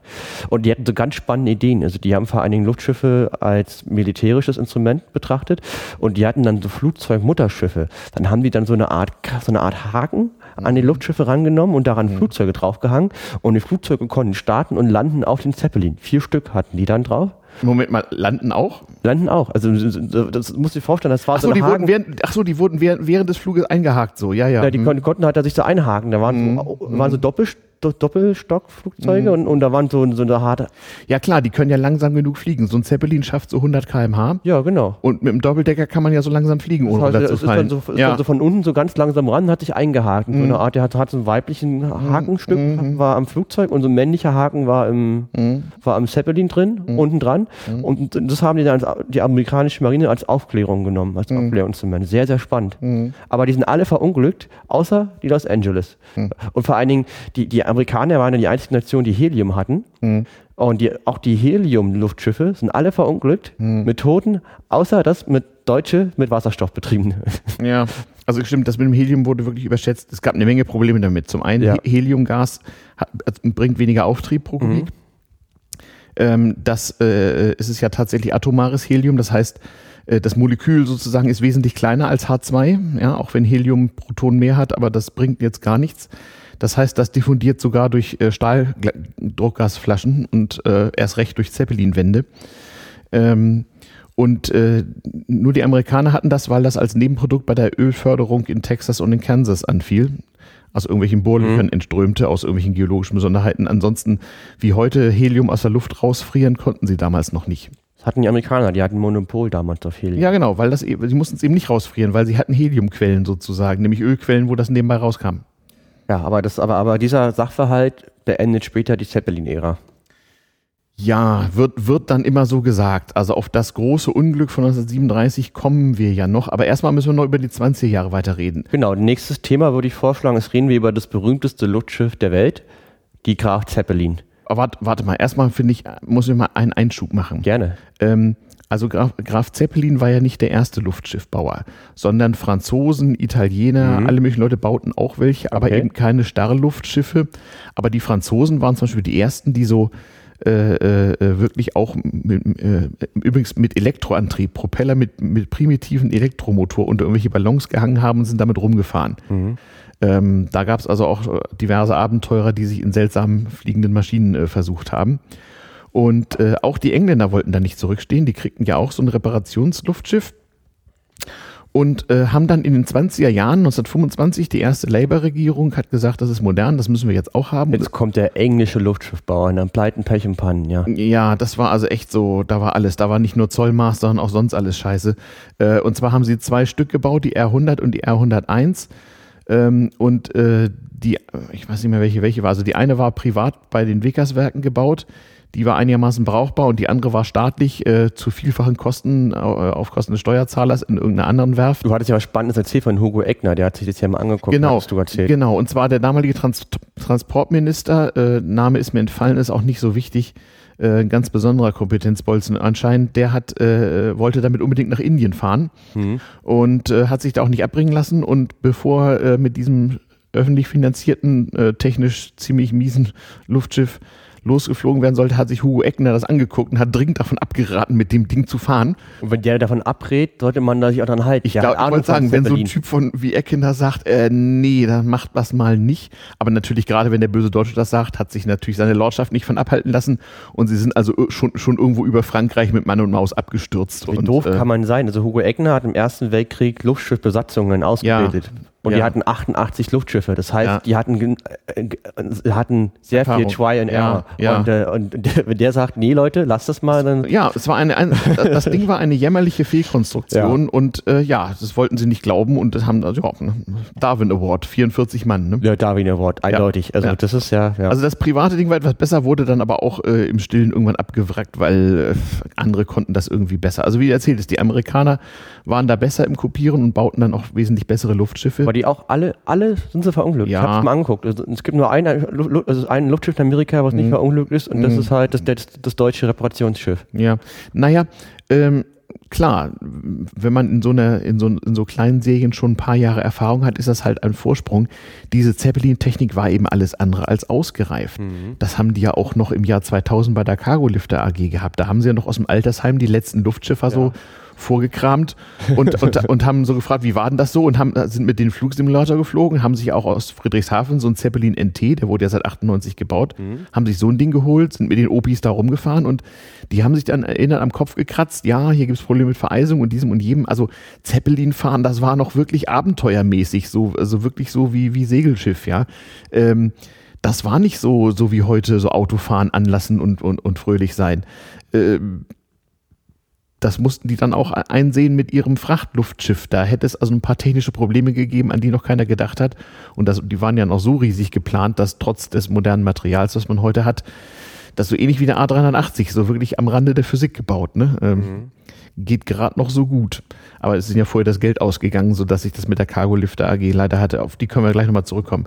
Also ich wollte das nur sagen, man kann da jetzt drüber spotten, aber das ist schon, ist schon klar.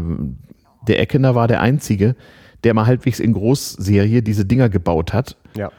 Und wie gesagt, die Hälfte davon ist ja auch aus nicht militärischen Gründen abgestürzt. Ne? Genau. Aber da wusste man halt äh, irgendwann mal durch Trial und Error, was man besser nicht macht. Ja, genau. Man wusste, was wusste nicht immer, was funktioniert, aber Mhm. man wusste schon, was nicht funktioniert. Genau, Das ist ja schon mal eine gute Erkenntnis. genau. Ja. Ja. Jedenfalls, Graf Zeppelin ist das berühmteste Luftschiff nach, ich kam die Entstehungsgeschichte, kriege ich nicht ganz zusammen, aber jedenfalls nach diesem Reparationsschiff, was spannenderweise in Amerika sehr ankam. Deutschland war auf einmal wesentlich populärer als vorher. Und dieses ganze Luftschiff, Luftschifffahrt hat in Amerika riesige Wellen geschlagen. Da sind ja immer bei den ganzen Fahrten amerikanische, amerikanische Journalisten mitgefahren, die geschrieben haben und die, und, äh, die amerikanische Presse hat sehr viel finanziert, weil die damit sehr viel Geld machen konnten mit Genau. Zeitungsberichten. Also äh, äh, am bekanntesten der amerikanische Zeitungsverleger Hearst, der damals in den Zeitungsmonopolzeiten natürlich irre viel Geld verdienen konnte, hat 1929 die Weltreise der Graf Zeppelin äh, äh, finanziert. Wir reden von einer Million Mark oder sowas. Das war schon teuer. Oder sogar Dollar. Oh, Dollar, sogar Dollar. Was, was 4 Mark 20 waren. Ja. Ja, naja, äh, klar, aber damals, wie gesagt, mit den damaligen Medienstrukturen war das natürlich auch noch, noch viel einfacher zu finanzieren. Ähm, Tipp dabei, es gibt eine wunderbare Dokumentation über die Weltumrundung der Graf Zeppelin auf YouTube. Auch auf YouTube habe ich gefunden, ich habe es heute Morgen um drei Zeppelin-Filme geguckt, so zur Einstimmung. Ähm, es gibt eine australische Miniserie mit drei Folgen, äh, genannt The Airships. Äh, auf, einfach mal auf YouTube nach The Airships gucken. Ähm, drei Teile, äh, Lift Off fängt da an und dann haben die noch zwei andere Titel. Und da wird im Grunde von den Anfängen äh, äh, ja, bis in die Gegenwart die Luftschiffgeschichte auf Englisch, aber mit australischem Hintergrund so recht gut erzählt. Ähm, da kommen die Engländer mit ihrer Fehlkonstruktion auch nicht sehr gut weg. Und ähm, da wird das auch so ein bisschen erklärt, was du eben sagtest, dieser positive Propagandaanspruch, den haben ja die Nazis dann auch benutzt. Also die Sache kippte ja um, als die Nazis erkannten, so ein Zeppelin ist ein super Propagandading, haben da große Hakenkreuze drauf gemacht und sind damit halt überall rumgefahren. Ähm, da begann ja auch die Entfremdung so von, von Eckener. Also Eckener, wie gesagt, hätte Hugo. 32 beinahe mal gegen äh, Hitler kandidiert und so. Also das Verhältnis war da nicht so gut. Die hatten noch Angst vor Hugo, weil der so extrem populär war, hatten die Ja. Nazis Angst. Also Ja, das ja. war jetzt die, die Und, und sie haben ihn ja auch quasi kalt gestellt dann. Mhm. Also, äh, und ein, ein Grund, warum nach dem Unglück von 1937 die Zeppelinerei nicht mehr so richtig weiterging in Deutschland und auch alles abgefragt war wurde. Göring. Ja, Göring und auch Hitler selber haben gesagt, wir hören da jetzt mal mit auf. Es ist technisch irgendwie ausgereizt, es ist teuer Mhm. und äh, äh, es bringt uns propagandistisch irgendwie nichts. Ja. Ähm, nicht mehr nach dem Unglück, aber auch wegen Eckener, der nun nicht eben nicht auf ihrer Seite war. Ja, Und wie gesagt, Hugo Eckener hat den Krieg überlebt. Ich weiß gar nicht, was er im Zweiten Weltkrieg gemacht hat. Gut, da war er auch schon ein ziemlich alter Sack. Aber der hat ja bis in die 50er gelebt. Also, der war, der war irgendwie Chef von irgendeinem Industrieunternehmen. naja, irgendwie in ich, der Industrie. Der Ja, hat dann na irgendwas gesteuert. ja, ich meine, dass die Zeppelin AG dann eben auch andere Dinge gemacht hat. Es gibt sie ja heute noch als Baumaschinenfirma. Äh, Ich denke, der hat einfach mit dieser Firma andere Dinge gemacht. Beziehungsweise musste dann auch im Krieg. Ich meine, wenn die Aluminiumteile machen konnten, dann waren die schon zu irgendwas zu gebrauchen. Im Zweiten Weltkrieg hat Hugo Eckner eine Maschinenbaufirma geleitet, während der Zeit. Ja, siehste? Mhm. Ja, warum nicht? Na genau, 19- 1939 zog er sich aus der Öffentlichkeit zurück, steht hier mal kurz. Da war er ja auch schon alt. 1939, da war er 68er Baujahr. Aha. Äh, ist peinlich, Jetzt- peinlich, peinlich, 32. 32 und, und 39 sind 71, Genau, haben wir's. was für damalige Verhältnisse ja schon relativ alt war. Ja. Rentenalter war damals auch 65, aber durchschnittliche Rentenbezugsdauer war nur fünf Jahre. Mhm. So viel zum Thema, eure Rente ist sicher, liebe Hörer. Ähm, äh, das heißt, der war statistisch schon durch, ne? Ja, statistisch wäre er schon durch. Mhm.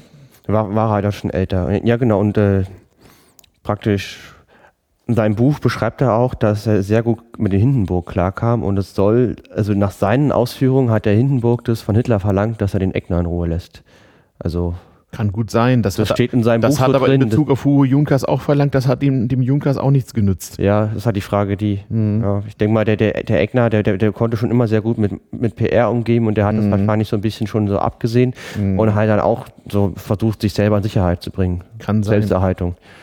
Und durch Kann sein, naja gut, aber der, der war dann auch nicht mehr in dem Alter, um groß was zu reißen. Er Also, war einfach gesagt, zu alt. Da haben wir einfach beide Seiten gesagt, wir lassen uns in Ruhe, weil wir können nichts gewinnen, wenn wir gegeneinander kämpfen. Mhm. ja, also 70 Jahre, also man muss überlegen, mein älterer Opa war für den Zweiten Weltkrieg tatsächlich zu alt. Also der ist 1934 aus der Reichswehr ausgeschieden als Major, soweit ich weiß.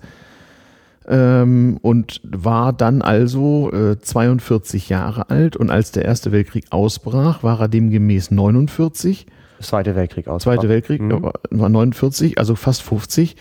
Und mal abgesehen davon, dass er mit Nazis ein paar Probleme hatte wegen dieses Au- Ausscheidens, bevor das alles auf Hitler vereidigt wurde und so weiter und weil Oma in der SPD war und sonst wie, mal abgesehen von dem Ärger, war der auch sonst einfach ein bisschen zu alt. Mhm. Also äh, war, war einfach nicht mehr. Damals galt ein Mann von 50 Jahren nun wirklich nicht mehr als fähig so. Also äh, so ich, ne? So 50 war damals schon raus. Also mich hätten sie 39 nicht eingezogen. Sind ja heute oft die besten Berufsjahre. Sagst du. Ich bin froh, dass meine vorbei sind und ich jetzt einfach mal nichts mache. Ja gut, du hattest ja auch einen Job, der sehr hohe Belastung hatte. Wenn Ja, man jetzt gut. vielleicht einen Job hat, der nicht, Ja. nicht so belastend ist, Wenn man zwei, ja gut, klar, wenn man, wenn man ein Vierteljahrhundert für zwei arbeitet, ist man natürlich auch irgendwie fertig im wahrsten Sinne des Wortes. Genau. Kann ich übrigens auch keinem empfehlen. Also Leute hier, ne? bin strikter Gegner des Arbeitswahns. Äh, Hast du aber gemacht. hat mir alles nichts genützt. Ja. Jedenfalls, wir waren halt bei der Graf Zeppelin. Ich möchte nochmal Mhm. zwei Eckdaten nennen. 236 Meter lang und 105.000 Kubikmeter Wasserstoff als Tragmasse. 236 Meter, man vergleiche das mal. Das ist wie eine ganz, wie die größtmöglichen Ost- oder Nordseefähren, mit denen man so in Urlaub fährt. Und das Ding fliegt. Ja, Was auch nein, spannend es fährt. Also, ja, siehst du schon wieder. Ich, ich Du solltest eigentlich immer lebendiges Wasser trinken jedes Mal. Dann, ja, ich, dann, ich trinke jetzt einen Schluck lebendiges. Wasser. Ja, Ja, auf die Esoterik. Hm. Auf die Esoterik. Ähm, was noch spannend ist zu erwähnen zur Graf Zeppelin, die hatten halt noch eine Halle in Friedrichshafen und dieses, dieses, das Schiff ist nicht im perfekten Verhältnis, weil die haben das Schiff max so groß gebaut, wie groß halt die Halle war, weil die hatten nicht genug Geld für eine neue Halle und die ist halt so ein bisschen dünn für ihre Länge, weil die Halle halt nicht so, Achso, so die haben groß das war. Luftschiff nach Das der Halle gebaut. Es- Genau, sie haben das Luftschiff noch eine Halle gebaut und mussten Kompromisse eingehen, weil sie keine neue Ha- Halle hätten machen können. Und das wussten sie auch, aber sie wollten ein möglichst großes Schiff haben. Und die Graf Zeppelin hatte 25 Kabinen äh, für, für Ja, zahlende darum, Gäste. darum war das eben auch so teuer. Ja, ja. Ja, nur 25 Gäste, klar, und 30 Besatzungsmitglieder ungefähr, muss, muss man rechnen. Und das ist das berühmteste Luftschiff der Welt und das, ist, ist, das ist ja jetzt jahrelang, das ist 1928 hat seine erste Fahrt gemacht und zehn Jahre lang um die Welt gefahren. Richtig regelmäßig nach Süd, Süd, Südamerika und nach, nach den USA und äh, z- ja, genau, das ist die Graf Zeppelin. Ja, muss ein irrsinniges Erlebnis gewesen sein. Ja. Also so 1000 Fahrten, Entschuldigung. genau, 1000 Fahrten immerhin doch. Ja, Ja, ja. Aber trotzdem war es nicht einfach ein Ticket zu kriegen, selbst für diesen Wahnsinnspreis. Also wenn man damals im Freundeskreis erzählt hat, ich, ich fahre mit dem Zeppelin nach Amerika, das war so wie ich fahre auf den Mond 2001 so. Also äh, es war nicht nur furchtbar teuer, sondern auch äh, schwierig. Also ja, und wie gesagt, selbst Opa als damals relativ wohlhabender, aber keineswegs superreicher Mensch, äh, musste da echt sparen, beziehungsweise äh, ja, äh, war dann erstmal pleite nach dem Kauf dieses Tickets. kann ich mir gut vorstellen. Und es war ja so, äh, noch ein paar mehr Probleme zu lösen. Du konntest ja nicht damals einfach so zur Bank gehen und dir Dollars kaufen. Da das Dritte Reich ja chronisch pleite war, war natürlich die Wiesenbewirtschaftung und es war gar nicht so einfach, an genügend Dollars rum, äh, ranzukommen, um es in, in, New York mal ein Wochenende krachen zu lassen. Hm. Die Graf Zeppelin Mhm. hält heute noch Rekorde, die nicht gebrochen wurden. Die längste Fahrtstrecke von 6300 Meter, Kilometer, Mhm. hält die Graf Zeppelin immer noch und die längste Fahrtdauer am Stück Mhm. mit 71 Stunden. Das sind ungebrochene Rekorde aus den 30er Jahren. Mhm. Ja, Ja, wird Zeit, dass wir wieder einen Zeppelin, lass uns einen Zeppelin-Kraut fanden. wäre eine super Idee. Eig eigentlich müsste man das hinkriegen. Also, ja, so, ein- genau, ein, das wäre doch was, genau, ein, ein Nerd-Zeppelin. ein der, Zeppelin. Der irgendwie, keine Ahnung, äh, über was weiß ich was, Also, Irgendein, über der Stadt mit einem schlechten Internet schwebt und dort gutes Internet. also ich wäre einer, der mir wirklich vorstellen könnte, eine unvorstellbar hohe Summe mir vom Mund wegzusparen und mit einem Zeppelin nach New York zu fliegen. Ich könnte mir das vorstellen. fahren. Ja, äh, ich trinke einen Schluck Wasser. Also was, ja, was wäre denn so? 10.000 Euro? würde ich zahlen. Also nicht müs- sofort, nicht müsstest dieses du Jahr, wahrscheinlich auch. aber das wäre, das würde ich machen. So als, als One-Time-Experience wie dein Opa würde Genau, ich sagen. once upon a Das so lifetime. als 10, Once upon a Lifetime 10.000 Euro würde ich persönlich, äh, das würde ich Ja, machen. diese Größenordnung hat das auch. Also 1500 Mark von damals, das hat Ja, diese genau. Größenordnung. Also, also das würde ich Ja. echt machen. Also ich habe halt Ja. kein Auto und ich meine, äh, ein Jahr kein Auto haben oder zwei Jahre kein Auto haben, sind Mhm. halt 10.000 Euro. Und das ist ein Verhältnis für einen Luftschifffahrt nach Zeppelin nach New York. Fünf, fünf Rechner von der Güte, die du hier auf dem Tisch stehen hast. Ja, genau. Ungefähr. Ja, von daher. Hm. Ja. Also es ist für viel, viel Geld und das ist ja völliger Wahnsinn, aber ich Mhm. persönlich würde es machen und ich finde es schade, dass die Option nicht da ist. Mhm. Weil das hat der Eckner so schön beschrieben. Fotografierst du das Buch mal und tust es mit in, auf die Seite? Ja, natürlich mache Ich ich glaube, das ist keine unerlaubte äh, Urheber, obwohl, na, wer weiß. Hm. Das Urheberrecht. Hm. Ja, aber da wird sich, also ich fotografiere das Buch, das kann man schon machen. Äh, Nach nur Werbung für das Buch. Oder ich kann es einfach verlinken. Oder Genau, verlinken. Genau, mach mal einen Amazon-Link. Genau. Die, die sollten auch noch fünf Jahre funktionieren. Ja, ja, okay. Mach, mach mal. Einfach die bibliografischen Angaben, ISBN, also Hugo Eckener Mhm. im Zeppelin über Länder und Meere. Ähm, geniales Buch und auch literarisch und vor allem vom guten Deutsch her ein Erlebnis. Ja. Denn die meisten unserer jüngeren Hörer haben es ja auch dringend nötig, so ihre Deutschkenntnisse zu verbessern, wie ich immer wieder feststelle. Ja, das kann man auch wieder sehen, wie man möchte. Sprache Nein, verändert kann man sich. nicht. Sprache verändert sich. Ja, das schon, aber wenn das allgemein verflacht und intellektuelle Armut um sich greift, dann muss man dem Einhalt gebieten. Aber tröste dich, das war vor 100 Jahren auch schon so, dass man das dachte. Ja, das denkt Dieselbe man immer. Diskussion wie heute. Alles wird immer schneller, wir, wir, wir, wir, ist der totale Wahnsinn, wir, wir müssen entschleunigen, würde man heute sagen. Das haben die Leute vor 100 Jahren auch gedacht. Ja, also ich sage halt, Deutsch ist keine Wissenschaftssprache mehr wie früher, die ist halt Englisch. Und ja. die richtig guten, komplizierten Texte, tiefgängig sind alle auf Englisch. Ja. Also das, ich lese es auch auf Englisch. Ich, ich weiß, und meine englischen Freunde äh, jammern immer und erzählen, wie sie ihnen alle Fußnägel einrollen, wenn sie das Englisch von Ausländern lesen müssen. Mhm. Also so als Brite. Ja, klar. Haben sie Pech gehabt. Hätten sie mal so viele Kolonien gehabt und nicht Amerika besiedelt. Hm. Haben sie selber sich zuzuschreiben. Ja, stell, dir die bloß, Engländer. stell dir bloß mal vor, die Abstimmung damals irgendwie in den USA wäre anders ausgegangen und Deutsch wäre irgendwie eine wichtige Sprache und es gäbe mehr Nicht-Deutsche, die Deutsch sprechen als Deutsche und was, was aus unserer Sprache geworden wäre. Ja. Um, um die wäre ganz anders. Sprache verändert sich ja ständig. Ja. Ach, damals. Ja, also die Graf Zeppelin, das berühmteste Luftschiff und kann bei YouTube, bei YouTube angucken und mhm. äh, man muss sich das vorstellen. Also das Schiff fliegt nach Südamerika, dann fliegt man nach New York, dann macht man eine, es fährt, Schluck Wasser, mhm. dann macht es eine Polarexpedition, mhm. dann fliegt es nochmal um die, fährt um die Welt. Ich krieg's nicht zusammen. Ich glaube, ich mhm. bin hoffnungslos dabei. Mhm. Richtig, Polarexpedition, da gibt's ja übrigens auch verfilmt, ähm, da gibt's ja auch äh, das größte Fiasko des italienischen Luftschiffbaus. Äh, der äh, General Nobile ist äh, mit seinem Luftschiff jämmerlich abgestürzt, mhm. wurde, musste irgendwie ausgeflogen werden und alles ganz furchtbar, ist irgendwie dramatisiert. und der ist auch so an, an, an Größenwahnsinn und Techniküberschätzung irgendwie eingegangen. Und angeleiert wurde das ja von Friedhof Nansen. Friedhof Nansen, ja. Friedhof klar. Nansen, dem Polarforscher. Und der war. Und der norwegischen, der norwegischen äh, Arktis-Forschungsgesellschaft. Okay. Da hieß das Luftschiff dann ja auch neu. Und dann baute nämlich der Nobile ein Luftschiff Italia und wollte es nochmal viel besser machen. Und das Ding ist dann, ja, ach, ja. jämmerlich und ohnehin. Und dann der Friedhof Nansen war Freund mit Hugo, ich nenne einfach als Hugo, Klar. und unserem Hugo. Und der Hugo war mit allen Freund. Anscheinend, der war ja auch prominent. Der war super vernetzt halt. Mhm. Und dann haben die halt dann die, hat er sich mal die Kraft Zeppelin für eine vernünftige Polarfahrt ausgebaut. Also das war dann so angeleiert über Friedhof Nansen und dann haben die diese Polarexpedition gemacht. Das beschreibt er wieder wann in war seinem das? Buch. 31 oder wann war die? die das kriegen wir. Das Polarding. Das kriegen wir alles hin. 29 war die Weltumrundung, das war schon mal sehr kalt. Übrigens. 31 war die ja. Polarfahrt, drei ja. Tage, ging mhm. von Spitzbergen los. Mhm. Ja, und die haben auch unheimlich viel Geld damit verdient mit Posttransport immer. Die haben dann irgendwie ja. 50.000 Postsendungen gehabt für die ganzen, ich sag, ich kann es nicht aussprechen, Philatis, Phila Philatelisten. Ja, Genau. Ja. Für diese Leute war mhm. das ja irgendwie toll, so einen Zeppelin-Post zu haben und damit mhm. haben die mhm. immer ein Heiden Geld verdient. Also die haben immer mhm. so die Hälfte ihrer Kosten mal mit diesen Postsendungen gedeckt. Das ist auch heute noch gut. Vielleicht sollten die Nerds auch mal Briefmarken rausbringen, keine ja. Ahnung. Hm. Als ich in Italien arbeitete in den 90ern, war dort das Briefmarkenfälschen ein großes Hobby. Sehr beliebt war eine Briefmarke, wo drauf stand Jahreskongress der Briefmarkenfälscher, aber das ist jetzt ein anderes Thema. Das hat die Post, der war, denen war alles egal. Die haben das äh, auch da abgestempelt. Ja, egal. ähm, ja, ich denke mal, was hast du noch was zu Graf Zeppelin zu sagen? Es wurden 34.000 Passagiere befördert in der Lebenszeit der Graf Zeppelin, davon 13.000 zahlende Gäste. Mhm. 80 Tonnen Fracht wurde transportiert. Mhm. Und ja, Wahnsinn. Also 590 unfallfreie Fahrten. Mhm. Also tolles Schiff.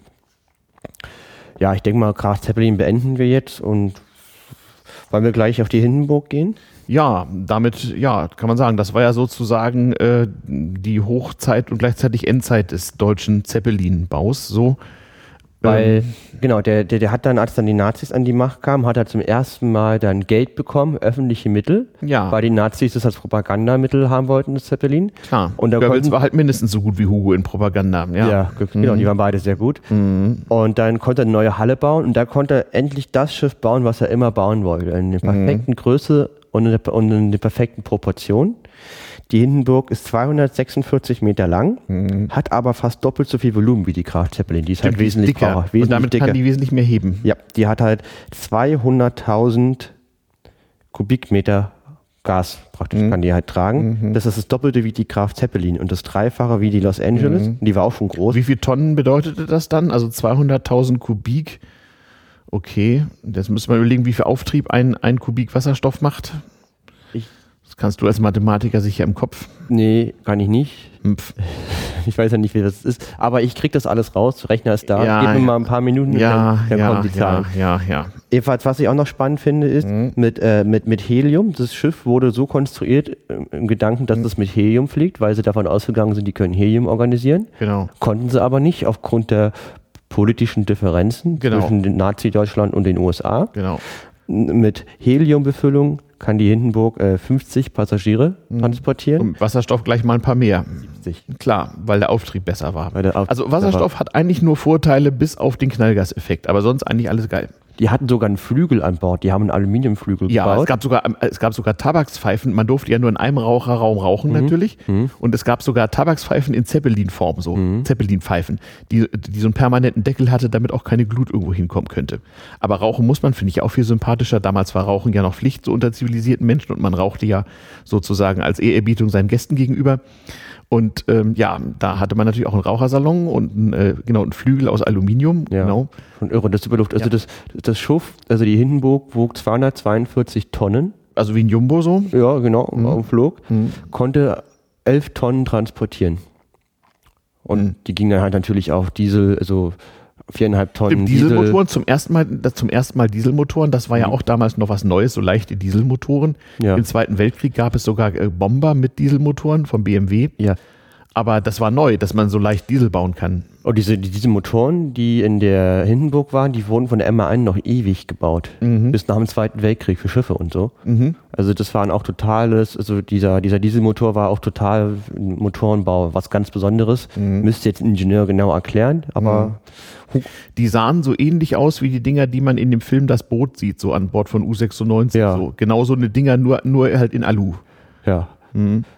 Ja, und das ist halt, also die Hindenburg, Da gibt es übrigens auch auf YouTube, wenn man äh, so als, als Nerdfaktor, also wenn man äh, so auf alte Motoren und wie sie sich so anhören und so steht, da gibt es auf YouTube eine Million Videos von seltsamen Motoren und wie sie sich anhören, wenn man sie anlässt. Unter anderem auch alte Zeppelin-Motoren, kann man suchen. Habe ich äh, heute Nacht so beim äh, Googlen und YouTuben äh, nach Zeppelin-Themen so gefunden.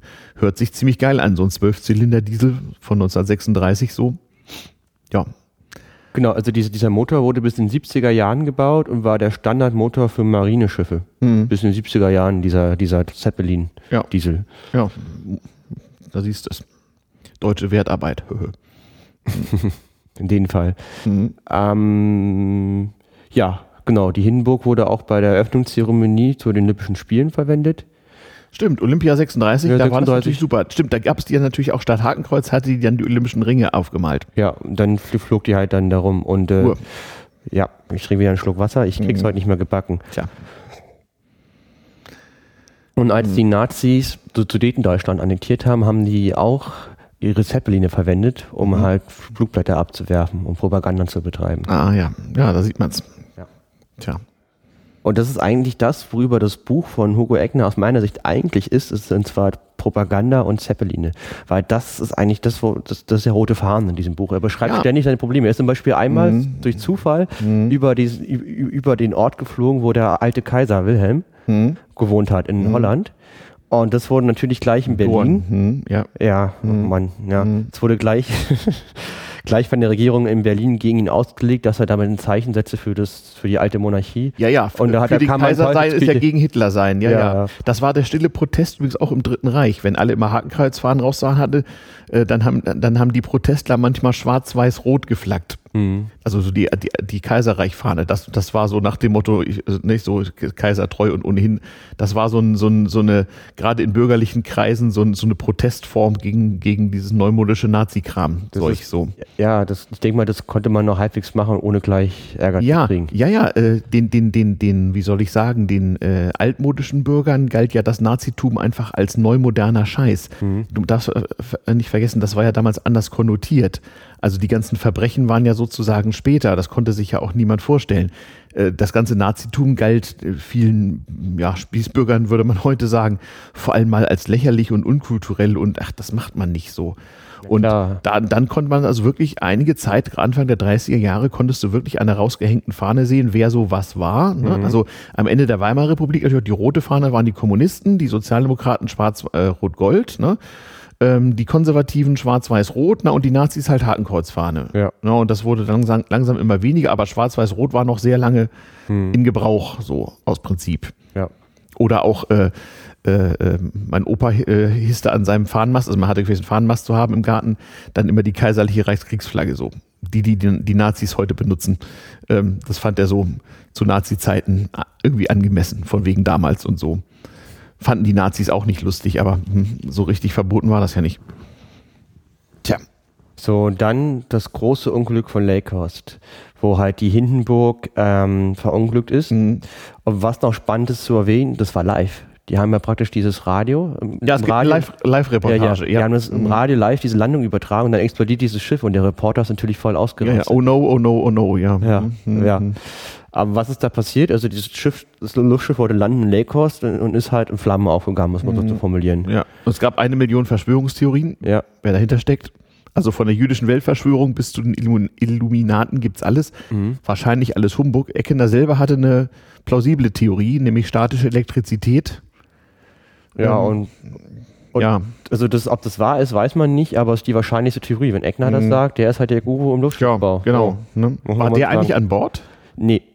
Der hat das gar nicht mitbekommen. Der war in Österreich, Ach so. hat er in sein Buch beschrieben mhm. und der wurde dann hektisch angerufen. Dann immer, als dann Ach, der hat an diesem Buch schon, schon äh, 1937 geschrieben? Nein, nein, also nee, der war in Österreich. Das war ein anderes Buch. Ich weiß nicht, was er da gemacht hat in okay. Österreich. Achso, er schreibt in dem Buch, dass er da in Österreich war. Jetzt genau, ich habe es vielleicht genau. Ja, ja, in dem Buch nee, beschreibt er, dass er in mhm. Österreich war, mhm. auf, auf Reise und dass sie ihn dann hektisch ja. angerufen haben. Das, das, er hat es auch erst verzögert mitbekommen. Auch nicht live oder so, sondern erst einen Tag später. Es war auch nachts, als er geschlafen hat, als das Unglück mhm. Ja, krass. Krasser, krasser Scheiß. Tja, damals DM halt. 35 hm. Personen sind gestorben und hier 60 haben 35 überlebt. steht, aha, ich hatte jetzt 36, aber na gut, ja. Also von, von, von 97, also selbst dieses Übel. Ein Drittel, ein Drittel sind gestorben. Ja, ich meine, ne, äh, vergleichsweise harmlos. Äh, heute wäre doch gleich, äh, naja. Und der letzte Überlebende hm? starb 2014, der Kabinenjunge. Ja, gut, der war, der hatte natürlich die besten Chancen. Im Alter von 92 Jahren. Hm. Genau. Äh, bei der Katastrophe lief Wasser aus einem Tank über ihn und er sprang aus dem Luftschiff. Er blieb zeitlebens traumatisiert. Das ist dumm. Wie kein Wasser mehr abkönnen oder was? Weiß ich naja, nicht. Ja. ja, was heißt dumm? Ich meine, das ist schon ein Einsteins Erlebnis, wenn man da so ein. Äh, ja. Also, in der Tat. Ich, ja. Ich fand die Gelegenheiten, wo ich knapp mit dem Leben davon kam, auch immer einschneidend, aber irgendwie Zeit einschneiden. Ja. Aber gut, gut. Ich meine, es mhm. gibt Leute, die können damit besser umgehen als andere. Mhm. Also das sind ja Menschen sehr verschieden. Ja, ja. und dann war Luftschiffbau vorbei, mhm. denn ähm, so praktisch in der Öffentlichkeit nach, nach der Explosion waren die halt so ein bisschen diskrediert. Helium gab es nicht. Diskreditiert, genau. Mhm. Helium gab es nicht aus Amerika. Der mhm. Eckner ist mehrmals gefahren, hat sich auch mit den amerikanischen Präsidenten, mit Roosevelt mhm. getroffen. Mhm. Gab es aber nicht aus mhm. politischen Gründen. Mhm. Und Göring war sehr gegen Luftschiffe der, der war ja für Flugzeuge mhm. und aus politischen Gründen war er halt für Flugzeuge und wollte das gar nicht so sehr fördern und. Ja, vor allem diese ganze Zeppelin-PR war eben von Anfang an keine staatliche Sache, sondern das war wirklich eine Crowdfunding-Kampagne, die dann sozusagen ein Selbstläufer mhm. war und auf eine komische Art zwar einerseits elitär, aber auch irgendwie volkstümlich.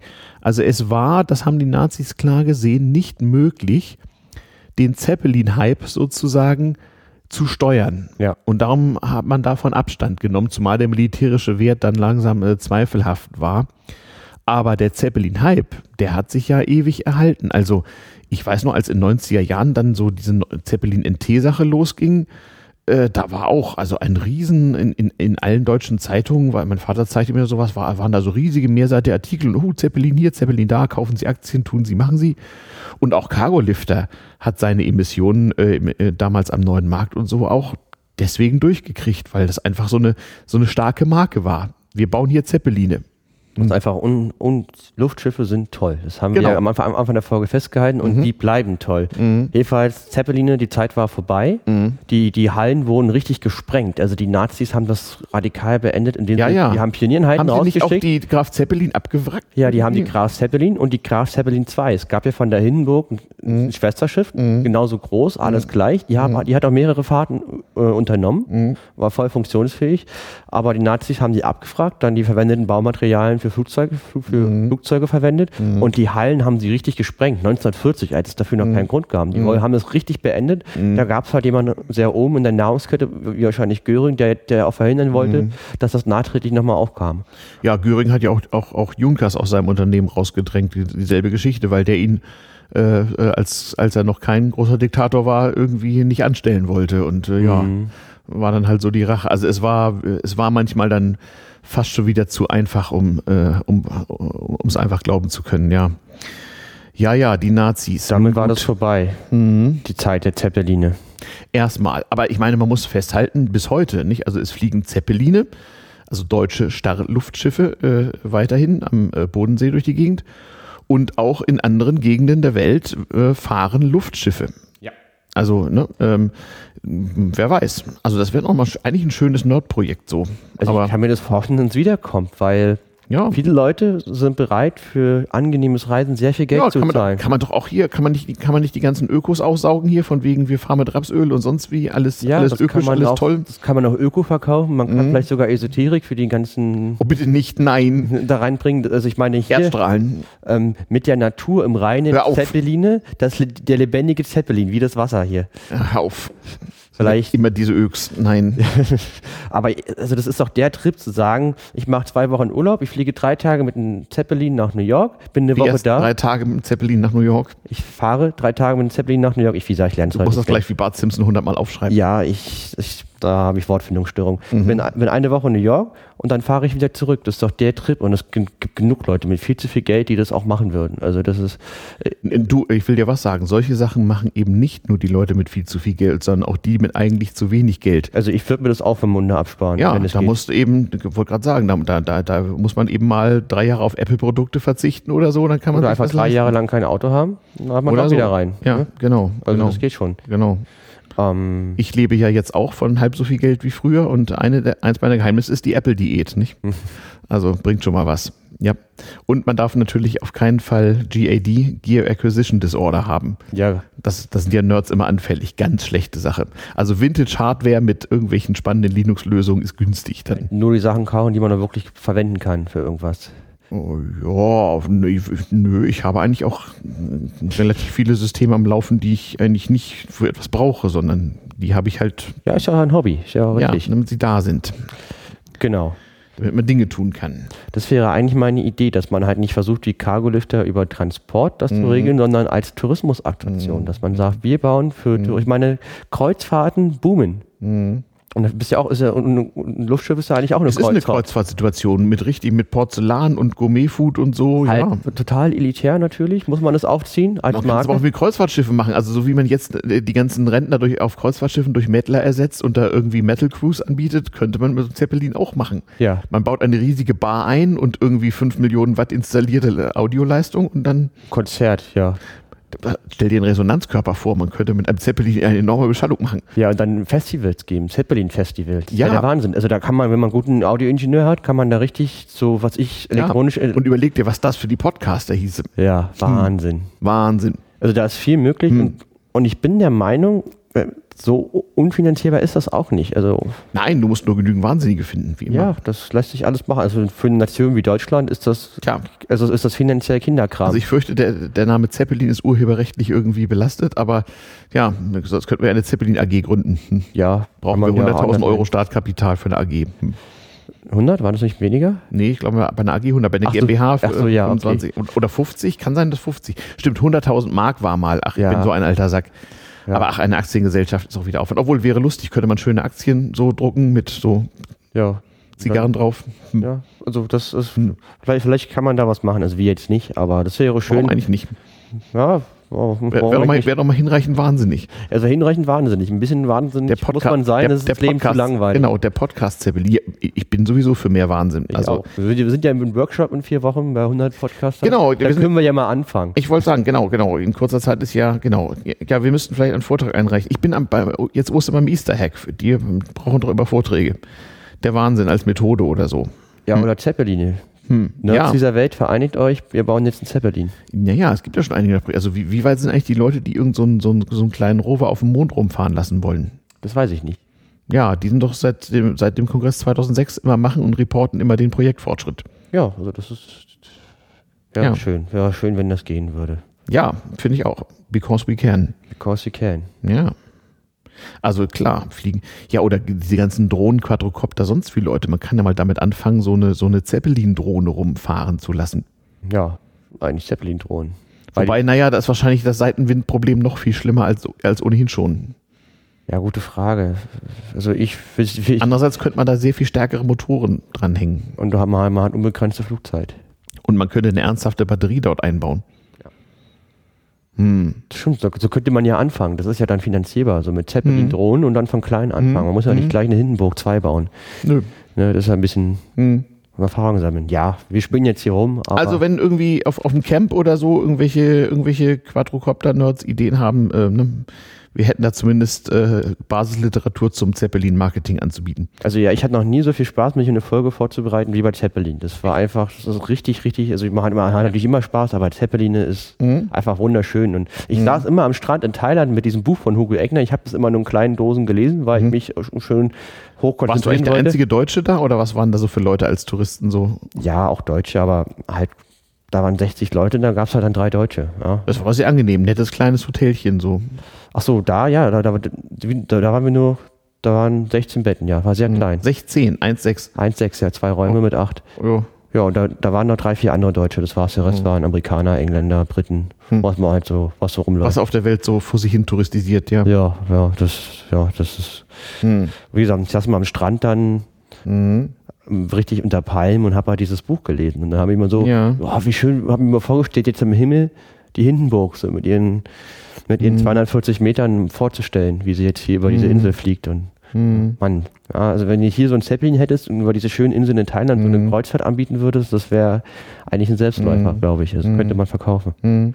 Ich war neulich übrigens zu Gast in Max Snyders neuem In Snyder Podcast ähm, und äh, wir haben beschlossen, wir werden auch bei der Republika, obwohl das ja mittlerweile eigentlich äh, mehr so zu einem Fleisch gewordenen oder Event gewordenen Modeblock entartet ist. Wir werden da gnadenlos podcasten, vielleicht fällt uns da auch noch was ein. Mhm. Vielleicht könnte man ja auch, das wäre ja auch mal ein schöner Fnord. Man könnte natürlich auch mit Datum 1. April irgendwie eine Pressemitteilung rausgeben und irgendwie rumlaufen und erzählen, ja hier, Zeppeline und so, zeichnen Sie Aktien. Mhm. So irgendwie so wie die, die Partei oder Extra 3 mäßig so, obwohl man muss natürlich ähm, aufpassen unter künstlerischer Freiheit, wenn man Geld einsammelt. Hm. Ja, das ist, nee, das ist, das ist kein Betrug. Ja, eben, außer, außer halt Freiheit der Kunst. Ja. In, in, warum nicht? In, in, Zeiten des Eurodramas so. Ja gut, man Be kein, Betrug als Kunst, also ich glaube ja nicht, dass man damit Für Betrug muss man ja erstmal einen Schaden haben. Wenn man kein Geld annimmt, hat man keinen Schaden. Mhm. Und äh, dann kann ja keiner was, ein was wollen. Ja, da werden die Jura-Podcaster dir erstmal einiges erzählen. Aber im Prinzip kann man in Deutschland, kommt man in Deutschland mit Freiheit der Kunst ziemlich weit, aber man muss sich schon mal verklagen lassen. Also ähm, es gibt ja auch humorlose Menschen. Ja. Hm. Das gibt's. Hm. Ja, sag mal, haben wir noch was äh, so, so Zeppelin-mäßiges oder sind wir. Ich weiß gar nicht so genau. Äh, also, also man könnte natürlich äh, jede Menge Details nachtragen ich finde ja im Sinne des Gesamtkonzepts von damals TM ist einfach wichtig, sich zu merken, es gab schon mal so ein, so ein Ding, was sich einfach selbst trug. Es gab schon mal sowas wie Crowdfunding. Ähm, es gab mal so einen Hype, einen Trend, das war einfach schick. Ähm, und äh, der ließ sich auch politisch, auch in der Diktatur nicht so richtig einfangen und es wirkt bis heute fort, auch über Generationen. Also bis heute, das weiß man ja, äh, selbst diese relativ kleinen Zeppeline, die da jetzt am Bodensee rumfahren, äh, erzeugen irgendwie positive äh, Emotionen bei Leuten. Das ist einfach so ein, so ein, so ein, so ein Archetyp irgendwie. Zeppelin ist irgendwie cool. Mhm. Und äh, gehört auf jeden Fall zu so einer äh, Serie mit von Themen, die uns heute noch beeinflussen, dazu.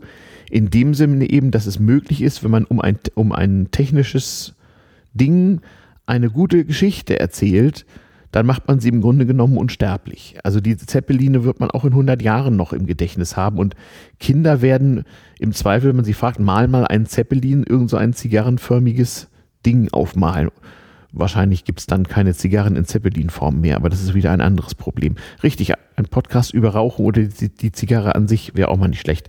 Haben wir vielleicht irgendwo unter der Hörerschaft einen Zigarren-Nerd, der über, mit mir über Zigarren damals podcasten will? Wäre auch mal interessant. Hm. So, Überhaupt raus. Feedback, ne, liebe Hörer, äh, äh Hörerpost at damals-tm-podcast.de ist die zentrale Adresse für alles. Mhm. Ähm, auch wenn man sich schon mal vorregistrieren will für unseren, äh, für unseren Mailinglisten-Service. Wir werden also so ganz altmodisch eine Art Newsletter rausbringen mit Download-Links und so weiter. Ähm, weil wir eben ein paar Hörer haben, die das gern noch so ein bisschen oldschool haben möchten. Also E-Mail an hörerpost at damals-tm-podcast.de. Hm? Noch was gefunden? Ja, ich habe noch einen letzten Punkt und dann beenden wir den Podcast. Die Zeppeline NT, also einer wird eingesetzt in Afrika oder wurde eingesetzt, um Diamanten zu finden. Achso, Die haben einen- Prospektion. Ja, die haben mal ein, ein, so ein Ding nach Kapstadt verschifft Mhm. und die wurden da eingesetzt, um Rohstoffe zu suchen, weil sie halt in 100 Meter Höhe sehr Mhm. lange bleiben können, kostengünstig. Ja, und weil man, ja, ja, ich weiß nicht genau, welche Methoden die ansetzen, aber ist klar, da kann man natürlich äh, mit verschiedenen Verfahren relativ gut. Äh, was man, übrigens, ja genau, Elektronikpeilen sonst wie, muss ich noch erzählen. Ähm, äh, äh, äh, Opa hat mal äh, äh, im Ersten Weltkrieg erfolglos versucht, auf so ein Zeppelin draufzukommen, weil das fand er damals ja auch schon geil, also als Nerd. Er beschäftigt sich ja mit, wie gesagt, drahtloser Nachrichtenübermittlung an Bord von Flugzeugen und auf den Zeppelinen war natürlich auch ordentlich was los. Einer ist sogar mal abgeschossen worden, weil der Kapitän sein Funkgerät zu exzessiv benutzt hat und dann konnte man ihn einpeilen und finden. War natürlich dumm. Ähm, und äh, äh, da hat er also mehrfach versucht, bei der Heeresversuchsanstalt, wo er beschäftigt war, auf sowas mal draufzukommen. Es ist ihm aber nicht gelungen irgendwie. Also diese Luftfahrer waren damals auch beim Militär eine eingeschworene Gemeinschaft und ein, einfach so mitfahren war nicht, selbst wenn man so der Funknerd an Bord war. Hm. Aber da hat er sich dann ja nachgeholt. Vielleicht auch deswegen dieser Flug für ein Schweinegeld später. Einmal im Leben. Einmal im Leben. Kann Mhm. ich sehr nachvollziehen, diese Motivation. Nochmal ein paar Eckdaten. Zeppelin NT, Länge 75 Meter, Mhm. ähm, praktisch 2 Tonnen Nutzlast, 2 Mhm. Tonnen mit 75 Meter und das Volumen 8.500 Kubikmeter. Also Sehr viel kleiner.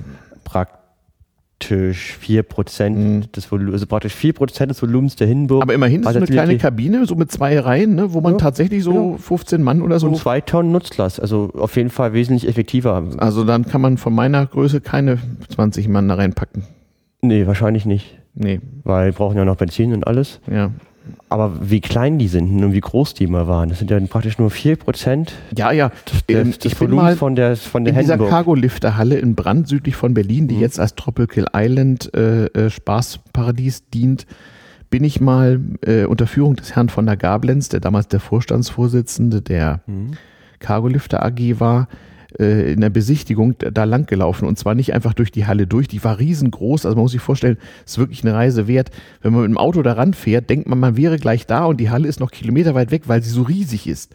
Und da geht man da rein und da hatten sie eins zu eins Modelle von einem Jumbo-Jet zum Beispiel da, da drin stehen und von so einem Zeppelin NT und das sah von, der, von oben äh, äh, von der Decke der Halle aus gesehen winzig klein aus. Es war also wirklich gigantisch. Ich kann auch noch mal ein paar Zahlen nennen. Mhm. Die Länge eines geplanten Cargolifters wäre 260 Meter gewesen. Das kommt ja etwa hin, das war ja so wie die Hindenburg. aber, viel dicker, ne? Ja, genau. Volumen wäre 550.000 Kubikmeter Helium. Also das ist das mehr als das Doppelte der Hindenburg. Ja, Und die, und die, die Traglast wäre, was ja der Wahnsinn ist, wäre 160 Tonnen. Mhm. ja, da hieß er ja CL 160. Man wollte auch noch größere bauen. Äh, Cargo Lifter 160, das war ja das Konzept. 160 Tonnen, vor allen Dingen Nutzlast. Ja, die wollten ja große Container und also, Ja. äh, Stromaggregate und ähnliches einfach irgendwo abstellen. Ja. Und als Ballast diente Wasser. Mhm. Das heißt also, wenn das große schwere Stück äh, äh, abgestellt ist, dann, dann wird ein mit abgestellter Tank voll gemacht. Wasser gibt's überall, wo Ja. irgendwas abgestellt wird, kann man leicht ran schaffen.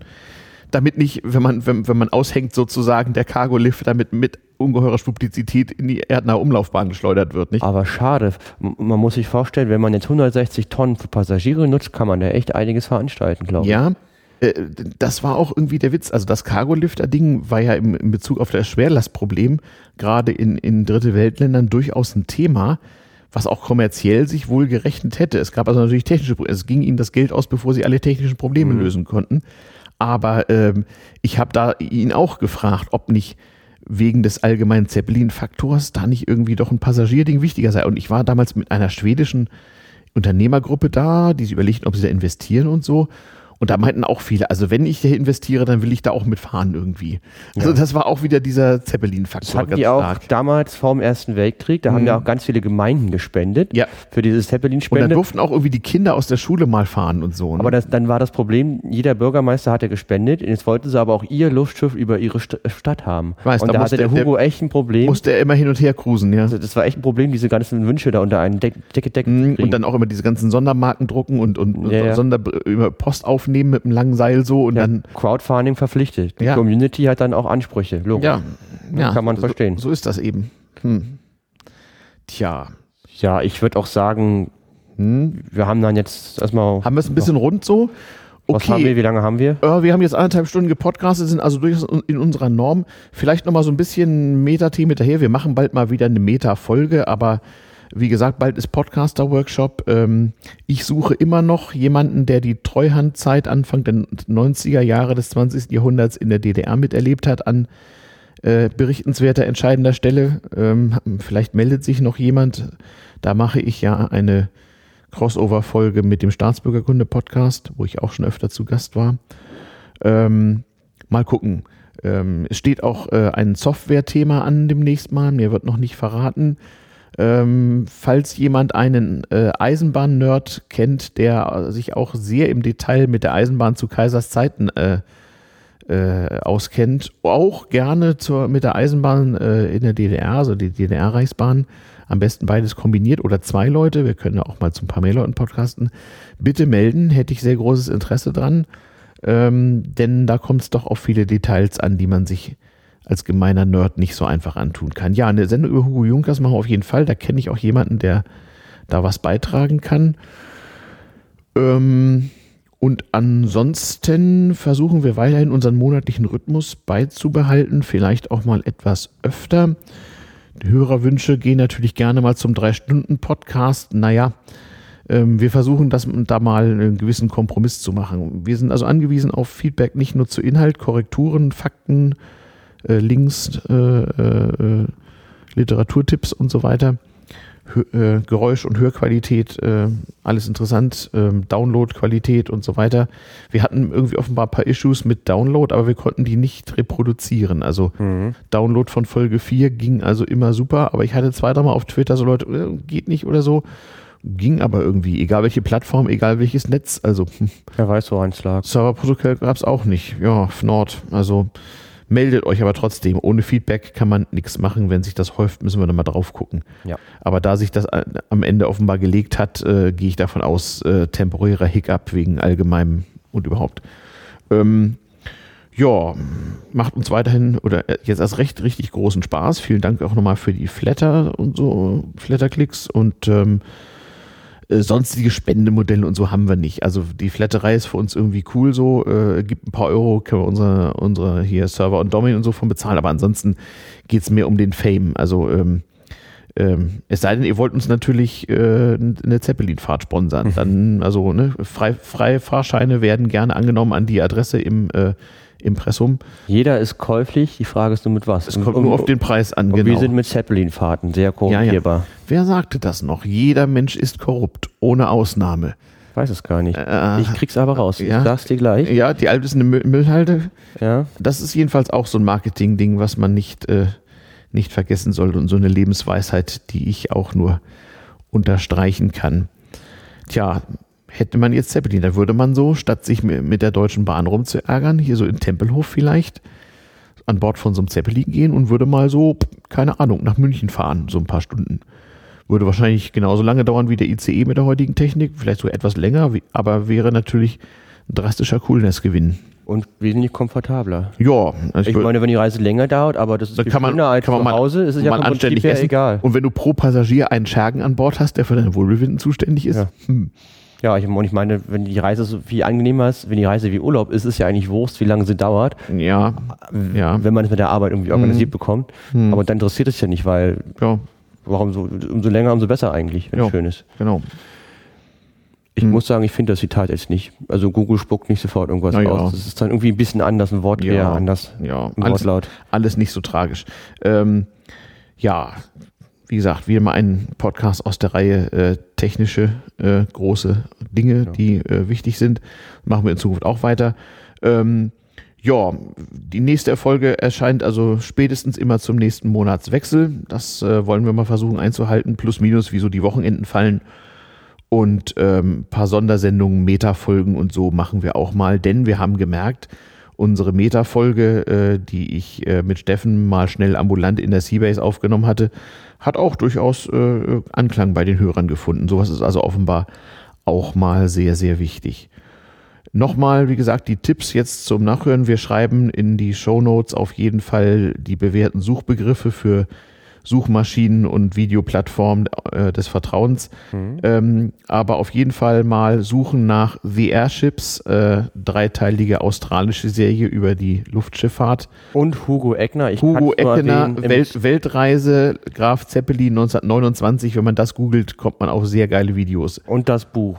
Und Und das das Zeppelin über Länder und Meere, das ist einfach auch literarisch und vor allen Dingen der, der ganze Kontext Mhm. der Politik. Also man erfährt halt anhand der Zeppeline eigentlich 20 Jahre lang Weltgeschichte. Mhm. Und ich finde das toll, wenn man die Geschichte auch an so ein irgendwo aufhängt, nicht nur Mhm. so allgemein drüber rumfaselt, sondern sagt, jetzt der Zeppelin und die Politik und dann Mhm. toll, da kann man diese ganzen Wechselbeziehungen auch er- erleben leicht, Mhm.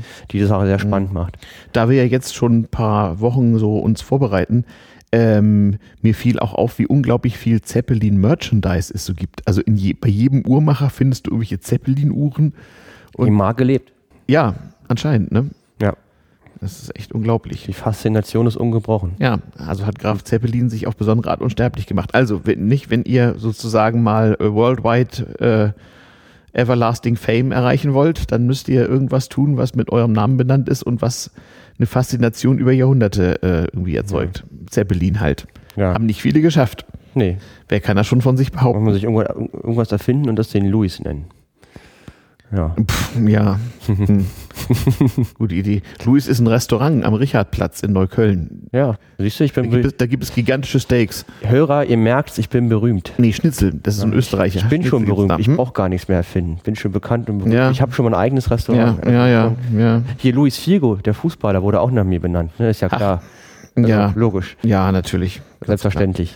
Selbstverständlich. Ich brauche noch mehr lebendiges Wasser. Ich glaube, ja, ich zu Kopf. ja, ja, ja, auf jeden Fall. Ja, Das Wasser äh, ist irgendwie.